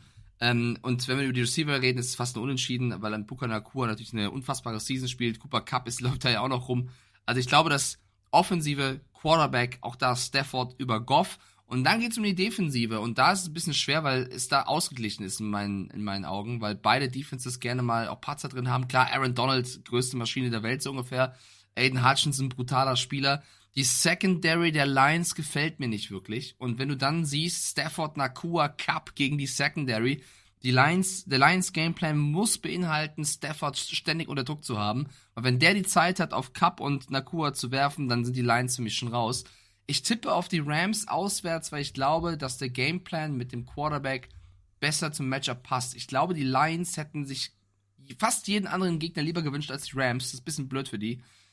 Deswegen tippe ich auf LA. Und das wäre schon krass, wirklich. Ich betone das immer. Es wäre wirklich krass, wenn die mit diesem Rookie-Volk da es so weit schaffen würden. Äh, natürlich auch krass, wenn die Lions es mal wieder schaffen würden, ne? Beide Seiten. Deswegen ist es ja so ein geiles Footballspiel. Aber ich tippe auf Los Angeles. Ich kriege hier gerade eine, ein, eine, eine Nachricht. Kannst du dich daran erinnern, dass wir gesagt haben, ja, und hier und die Dolphins und Kälte und überhaupt nicht ihr Ding? Der Wetterbericht sieht sogar noch mieser aus. Push-Nachricht äh, vom NFL-Pressedienst. Es könnte sogar tatsächlich in Celsius gemessen noch sieben bis neun Grad kälter werden als das, was vorhergesagt ist. Hey, Freunde. Genau, also es sind minus 19 vorhergesagt, deswegen meinte ich ja, es könnten bis zu minus 20, minus 25 werden. Ja.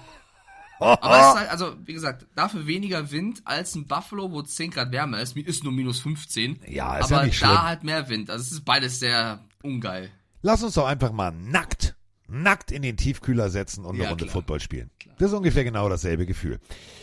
Ungefähr Also so. ich, ich glaube, alle, alle Footballspieler müssen an der Sideline sitzen mit so Pinguin-Handwärmern. Was diese Knickdinger die ganze Zeit so, "Ah, Hilfe. diese Pinguin, oh, die sind auch so geil, diese Pinguin-Handwärmer, da weißt kann du, so ich. knickst und dann. Oh, das, ja, ey, vor allem äh, Pinguin. Also, weißt du, Pinguine haben immer, das ist ja völlig logisch, ähm, macht gar keinen Sinn, diese Denke. Jetzt kommen wir wieder zu, zu Allgemeinbildung. Pinguine haben immer kalte Füße.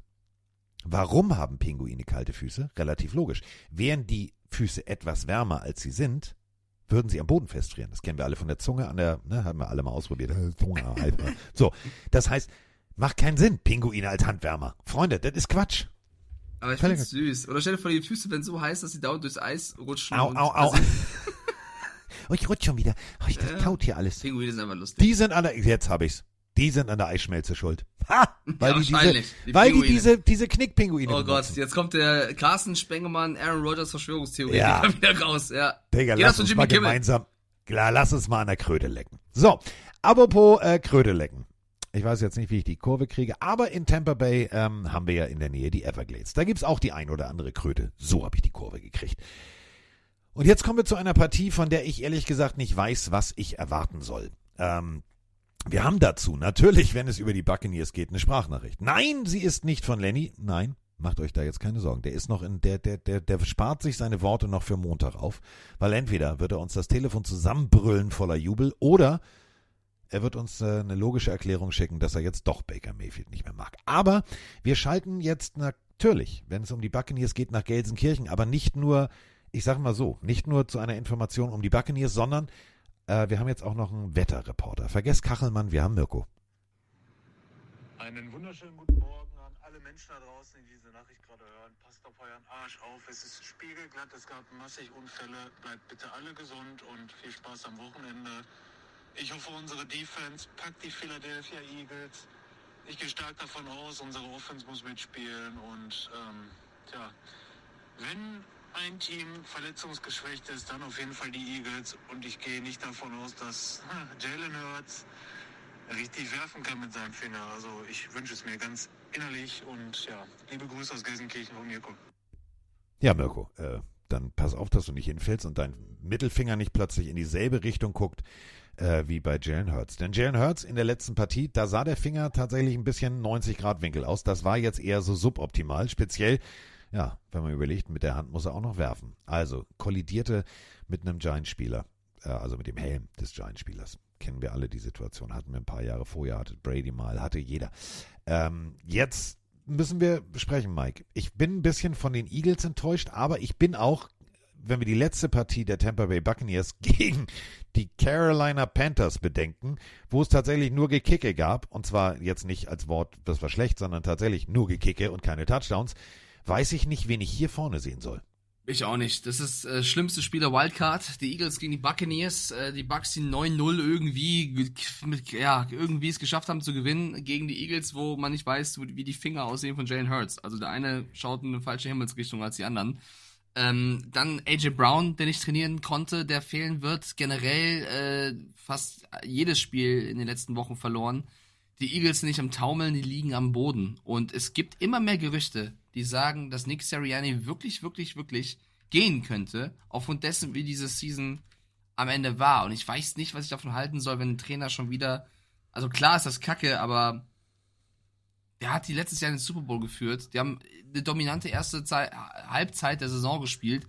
Und jetzt geht's Richtung Ende. Klar, schlechter, aber muss man dann direkt schon, weißt du, was ich meine? Also kann man Ja. eine schlechte Phase haben? Keine Ahnung. Bin ich vielleicht ein bisschen zu äh, romantisch für, um dann direkt jemanden. Man an muss sich ja nicht gleich nach dem ersten Streit trennen. So ungefähr, kann auch zusammenschweißen. Äh, aber gut, ich bin auch nicht so nah dran wie andere und der GM wird schon wissen, was er tut, ist kein schlechter. Äh, ja, enges Footballspiel, 62% der Zuschauer sagen, die Buccaneers gewinnen das. Die glauben an Baker Mayfield, it's, it's Bake Time. Äh, Lenny hat bestimmt angestiftet. Das wäre schon sehr krass, wenn Baker Mayfield diese Truppe gegen die Eagles in die Division Round führt. Ich tue mich schwer. Also eigentlich vom Momentum her musst du sogar für die Buccaneers gehen, weil du sagst, die Eagles sind so am Boden, da geht gar nichts mehr. Aber auf der anderen Seite, Es tusch pushen, tusch pushen die sich vielleicht auch zu dem 3-2 oder so. Ich meine, das ist das Team, was als einziges in der NFL Dritter und Neun spielt, weil wenn es noch ein Yard geht bei, bei vierten und eins, grundsätzlich Tusch-Push. Funktioniert. Jetzt sind wir natürlich bei, bei Jalen Hurts. Wir reden drüber, ja, das hat nicht so gut funktioniert, aber Passing Yard technisch war das das Beste, was Jalen Hurts bis jetzt abgeliefert hat bei den Eagles. 3858 Yards. 23 Passing Touchdowns, 15 Rushing Touchdowns. Das ist einfach mal richtig, richtig gut. Dazu die Andre Swift auch ein Career High mit 1263 Scrimmage Yards. Übrigens, AJ Brown macht da gleich weiter. Career High in 106 Rece- mit 106 Receptions für 1456 Yards. Wollten wir jetzt wirklich darüber diskutieren, dass Nick Sirianni diese Offense nicht im Griff hat? Da ist ein bisschen der Wurm drin. Tatsächlich. Aber wenn du Career High, Career High und nochmal Career High hast, dann läuft es ja gut. Aber ich habe tatsächlich ein anderes Problem entdeckt, als ich mir jetzt äh, in der Vorbereitung hier nochmal zwei, drei Eagles-Spiele im, im Schnelldurchlauf angeguckt habe. Ich finde defense-technisch, ja, wir haben vorne Jane Carter, wir haben Fletcher Cox, aber so Linebacker-technisch, da kann Hasten Reddick alleine nicht alles reißen. Das wirkt teilweise so ein bisschen laissez-faire und dadurch laufen sie tatsächlich dann fünf, sechs Yards. So, und dann ist der Weg offen. Das ist tatsächlich defense-technisch. Da muss mehr kommen gegen die Bucks, denn wenn Baker Mayfield da einfach mal ins Rollen kommt und Rashad White, Mike Evans, Chris Godwin alle bedient, dann wird das extrem schwierig für die Eagles. Also da müssen die, die Linebacker richtig hellwach sein. Ich habe eine andere Angst. Also ich finde die Passverteidigung viel schlimmer. Die Secondary ist äh, die schlechteste der Liga. Also die lassen da alles zu. Ich würde mal ein besonderes Auge auf Mike Evans werfen. Äh, zumal das Laufspiel der Buccaneers auch häufiger schon enttäuscht hat unter Rashad White. Ähm, dennoch, ich, ich, ich stelle mir gerade die ganze Zeit vor, also spricht da eigentlich alles für die Bucks. Ich stelle mir gerade die ganze Zeit vor, dass die Buccaneers weiterkommen. Irgendwie will mir dieses, dieser Gedanke, der gefällt mir in meinem Kopf scheinbar nicht. Also, äh, was heißt, der gefällt mir nicht? Ich würde es den Bucks schon gönnen, aber das, äh, es wirkt nicht realistisch, dass die Philadelphia Eagles nach diesem Saisonstart jetzt in der Wildcard auswärts an den Bucks scheitern. Da will, da sagt mir irgendwas in mir nein. Ich weiß komplett, Nein. was du meinst. Ich gucke, ich gucke die ganze Zeit auf, auf, auf die beiden Logos und auf die Zettel, die ich hier aus, ausgearbeitet habe. Und ich sage mir immer, warte mal, das war doch diese NFC South, wo wir gesagt haben, ist jetzt eher so, naja, geht so. So, und die haben es jetzt zu tun mit dem Team, die 11-6 stehen, die elf Siege eingefahren haben. Ja, sechs Niederlagen. Und es ist ja immer, das ist ja immer der Punkt. Mike hat es ja gerade auch gesagt, ja, Rashad White hat teilweise. Es ist ja immer alles subjektiv, denn wenn wir in der Gesamtheit das Ganze betrachten, ist Rashad White der viertbeste Running Back, was Scrimmage Yards angeht. 1539. Das heißt, mit 64 Receptions war der auch ein richtig großer und wichtiger Faktor im Passspiel. Ja, natürlich Dump-Off-Passes von Baker Mayfield, wenn er unter Druck geraten ist, ist mir alles klar. Aber diese Offensive kann den Ball bewegen. Und die spielen zu Hause. Und wir alle kennen noch die Eagles-Geschichte hier. Ihr wisst schon, Schäfer und Maske Underdog, haha, wir haben keine Chance, aber wir nutzen sie. Wer sagt mir denn nicht, und das, das ist in meinem Kopf, kommt diese Information, genau wie bei Mike nicht richtig an, dass die Buccaneers tatsächlich hier die Eagles rauskicken können? Fuck it, ich tippe auf Philly. Gehst du? Ich sag, Philly macht's, ja. Ich sag, ich sag, die Eagles machen das. Ich weiß nicht, ob Hurts nur läuft, wenn sein Mittelfinger irgendwie nach Timbuktu schaut, aber ich irgendwie, Mittwoch. ja, ich, ich hab, ich hab's mir ganze Zeit vorgestellt mit den Buccaneers und es will, es, ich habe ein ungutes Bauchgefühl. Vielleicht ist der Mann auch gerade auf dem Klo. Ich habe keine Ahnung. Ich, irgendwas ist in mir, was mir sagt, Philly macht das. Aber ich würde es den Bucks auch gönnen, wie gesagt. Ich tippe mal gegen, gegen die Plenarios, mache ich heute ganz gerne und sag äh, die Eagles. Willst du nochmal auf Toilette gehen, gucken, ob der Dämon. Nö, es geht schon, so schlimm. Okay, gut. Paula schläft übrigens noch immer. Ich liebe diesen Hund. Diese Entspannung, boah, die ist so gechillt. Und mit dieser Gechilltheit werde ich jetzt auch diesen Tipp angehen. Denn ich gehe jetzt mit meinem Bauchgefühl. Und mein Bauchgefühl geht jetzt raus nach Gelsenkirchen, geht zu Lenny mit ganz viel Liebe und natürlich allen anderen Bucks-Fans. Denn ich glaube, Baker Mayfield nach diesem Career High mit 364 angebrachten Pässen für 4400, äh, für 4044 Yards wird ein richtig geiles Spiel abliefern. Mike Evans wird glänzen, Anthony Whitfield da hinten wird sagen nochmal, äh, Anton Whitfield wird sagen, Freunde, wie war das nochmal im Pro Bowl? Ich zeige euch mal, wer hier richtig austeilt und wer hier richtig scheppern kann. Und äh, wir alle haben es von Mike gehört. Brown, hat er trainiert, hat er nicht trainiert? Wie fit ist er? Den wirst du brauchen. Wenn der nicht hundertprozentig fit ist, spielt das auch den Bugs in die Karten. Und deswegen sage ich ganz fröhlich, frei und voller Imbrunst, Buccaneers. Jetzt hat Ist- Mike gedacht, ich sage noch Eagles im letzten Moment. Aber nee, nein. nee, nee, nee, nee. Ist eingetragen. Ähm, ist eingetragen. Der, der, die Pelenarios im Twitch-Chat schreiben auch gerade, Mike hat bei sechs Tipps fünfmal gegen uns getippt. Merkt ihr was? ja, ja. Das irgendwas bei dir, Mike, ist neun Punkte Rückstand auf Carsten, oder? Ja, Chino, ich habe aber tatsächlich mehr Spieltagssieger als ihr alle. Also Spieltage gewinnen kann ich, nur wenn ich halt dann einen Spieltag verkacke, dann halt richtig, Chino. Also es ist äh, nicht so, wie es dann scheint. Playoffs sind halt immer K.O.-Spiele, ne? Da ist immer alles drin. Also ich finde es super schwer. Zwei sehr eiskalte Spiele, wo es eh um, auch auf, aufs Wetter ankommt. Ähm, wenn ich mir jetzt alle Tipps so anschaue, der einzige, wo ich so ein bisschen gerade noch, ich überlege, ob ich jetzt doch hätte auf die Texans setzen sollen, statt auf die Browns, aber ansonsten bin ich eigentlich fein. Du kannst, du kannst den- noch, du kannst Nein, noch. nein, nein, nein, nein, nein. Es war mein Bauchgefühl in dem Moment, also bleibe ich bei den Browns. Ähm, aber sonst, ich bin zufrieden. Wenn es nicht stimmt, ist auch okay. Passt schon. Übrigens, was mir noch aufgefallen ist, weißt du, welcher Spieler zuletzt noch bei Saban und Belichick war? Mac Jones. Ist der schuld daran, dass beide aufhören? Nee, der hat Doch. einfach, und da sind wir bei Songs, er hat einfach gesungen, Save the Best for Last. Ja. Weil Mac Jones, da hat er, haben beide gesagt, besser kann es nicht werden, wir hören jetzt auf. Mhm. Okay, der war jetzt so, aber der war jetzt, also äh, kann man so gelten Passt lassen. schon, passt schon. Du passt schon. Ähm, ich hab Bock auf dieses Wochenende. Ich hab richtig, ich hab Ein richtig. Anruf von. Nein, äh, oh, Freunde. Ich gehe gleich ins Wohnzimmer, ich raste gleich aus. Was Ist ist an Alexa, der. oder? Nee, pass auf. Ähm, du musst dir dieses Setup so vorstellen. Ich habe hier dieses, dieses Ding mit dem Mischpult. So. Und darüber kombi- kombiniere ich, weil es sonst einfach einen gewaltigen Qualitätsverlust und Lautstärkenverlust hat, ähm, via Bluetooth das Telefon mit den Sprachnachrichten. Jetzt macht Moni natürlich heute Homeoffice und ich sage ihr vorhin noch, kannst du bitte dran denken, dein Telefon Bluetooth-technisch auszuschalten? Weil ich keine Lust habe, irgendwelche Sprachnachrichten von ihren guten Freundinnen Grüße an Moni. Rilana oder was auch immer. Und ihr habt es gerade gehört, verbunden mit einem anderen Gerät. Das heißt, Ja. ähm, es könnte jetzt sein, genau, ich muss es jetzt nochmal koppeln, weil ich habe jetzt keine Lust, dass wir plötzlich irgendwelche Yoga-Gespräche von Moni hören, weil das wäre jetzt eher so suboptimal für, die, Doch, für den Abschluss dieser schön, Folge. Übrigens, ja, dann habe ich den wieder im- Hund gemacht. Vera ist gerade wieder im Chat, von der du die Ja. Football-Idee hattest für, für Paula. Vera Großartig. Und äh, Vera, vielen herzlichen Dank. Wir machen ja keine Werbung, wenn wir dafür kein Geld kriegen, aber wir machen es jetzt in diesem Falle trotzdem. Diese Firma Playpads, ey, die haben ja so geile Sachen. Leider verschicken die nicht nach Deutschland. Das ist richtig nervig. Das ist blöd. Ähm, musst du dir vorstellen, Mike, die haben Weihnachtsdinger. Äh, mein persönliches Highlight, ich habe mir diese Seite angeguckt, weil da war so ein Etikett dran und dann stand da natürlich drauf, ne, finden Sie unter, war natürlich also auf Englisch. Ähm, ich habe den Ball ganz normal bei Amazon bestellt. Den Rest kriege ich aber bei Amazon nicht. Da war ein Spielzeug dabei, das hätte ich Paula sofort gekauft. Eine, pass auf, Stoff-Quietscheente mit einer Badekappe auf. Oder Chino schreibt US-Postfach. Kann man. Ja, aber da komme ich ja, Ahnung. da komme ich so selten vorbei, Freunde. ja, verstehe ich. Ich Verstehe kann jetzt schlecht ins Auto steigen und sagen, Ja. ich gehe gleich ins Wohnzimmer. Moni, Moni. Moni. So, Ja. äh, damit sind wir fertig. Ich äh, äh, sage, warte, ich muss nur mal checken, ob das, ob die Melodie jetzt überhaupt spielt, bevor ich dann hier wieder flötenderweise Ja, ins Mikro setze. Für alle, die sich fragen, äh. Baltimore Ravens und San Francisco 49ers sind eine Runde weiter, also die haben Bye Week, das Bye Week. an der Stelle nochmal.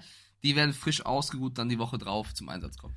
So, und wir werden auch frisch ausgeruht, wahrscheinlich nicht, weil wir werden das Wochenende durchmachen. Ja, es wird Nacho sein, mit ja. vier Käse geben, Ja. es wird viel Bier geben, es wird Ja. äh, viel Paula ähm, Football.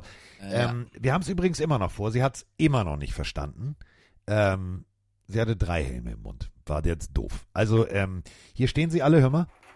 Die Mini-Helme, ähm, dieses Video wird kommen und ich sage dir, ähm, irgendwann fällt sie ihre Entscheidung und ich sehe schon Cardinals oder Bears oder irgendwas, womit ich nulltens rechne, aber es wird, glaube ich, sehr, sehr süß.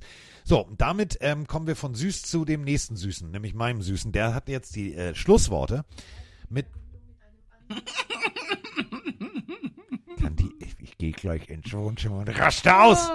So, ähm, also bevor jetzt tatsächlich hier gleich ähm, irgendwas kommt, was ihr nicht hören wollt, was mit Yoga oder Frauengesprächen Kann zu tun Carsten hat. nochmal das Rezept für viel Käse auf Insta posten? Die Frage kommt jede Woche, Carsten. Poste endlich dein scheiß Rezept, ich kann es nicht mal lesen. Ja, ich poste ein Rezept. Ich mache auch ein T-Shirt draus. Komm, heute ist egal. So, ähm, apropos Nachos mit vier Käse, ganz einfach lecker, schmecker und lecker und ist immer gut. So, und jetzt äh, kommen wir zu Mike. Und Mike hat immer die letzten Worte. Wir hören uns am Montag wieder an derselben Stelle, selbe Welle, selber Podcast-Dealer, wo auch immer ihr uns hört. Aber jetzt äh, hört ihr erstmal die Worte zum Wildcard Weekend von Mister. Ich höre nicht auf meinen Dämon, aber ich habe trotzdem meistens recht, Mike Stiefelhagen. Ich mach das mit der Überleitung aller Carsten Spengemann. Ich sage, Moni, absolute Legende. Apropos Legende. Nick Saban, Pete Carroll, Bill Belichick. Vielen lieben Dank für all die schönen Football-Momente, die ihr uns gebracht habt. Ihr seid die Größten. Bereit zu verbinden mit einem anderen Gerät. Ich wünsche euch allen eine sehr wilde Wildcard-Round und wir hören uns dann am Montag. Dankeschön fürs Zuhören. Schönes Wochenende. Macht's gut. Tschüss. Also pass auf.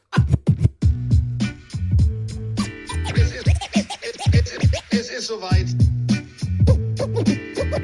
Pille, Pille, Pille, Pille, Pille für den Mann. Pille, Pille, Pille, Pille, Pille, Pille, Pille für den Mann. Carsten Spengemann. Weichstieflagen.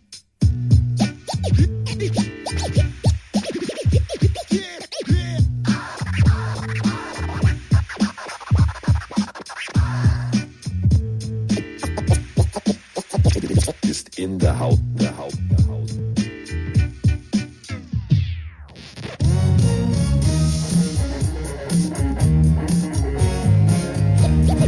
Wir sind jetzt raus.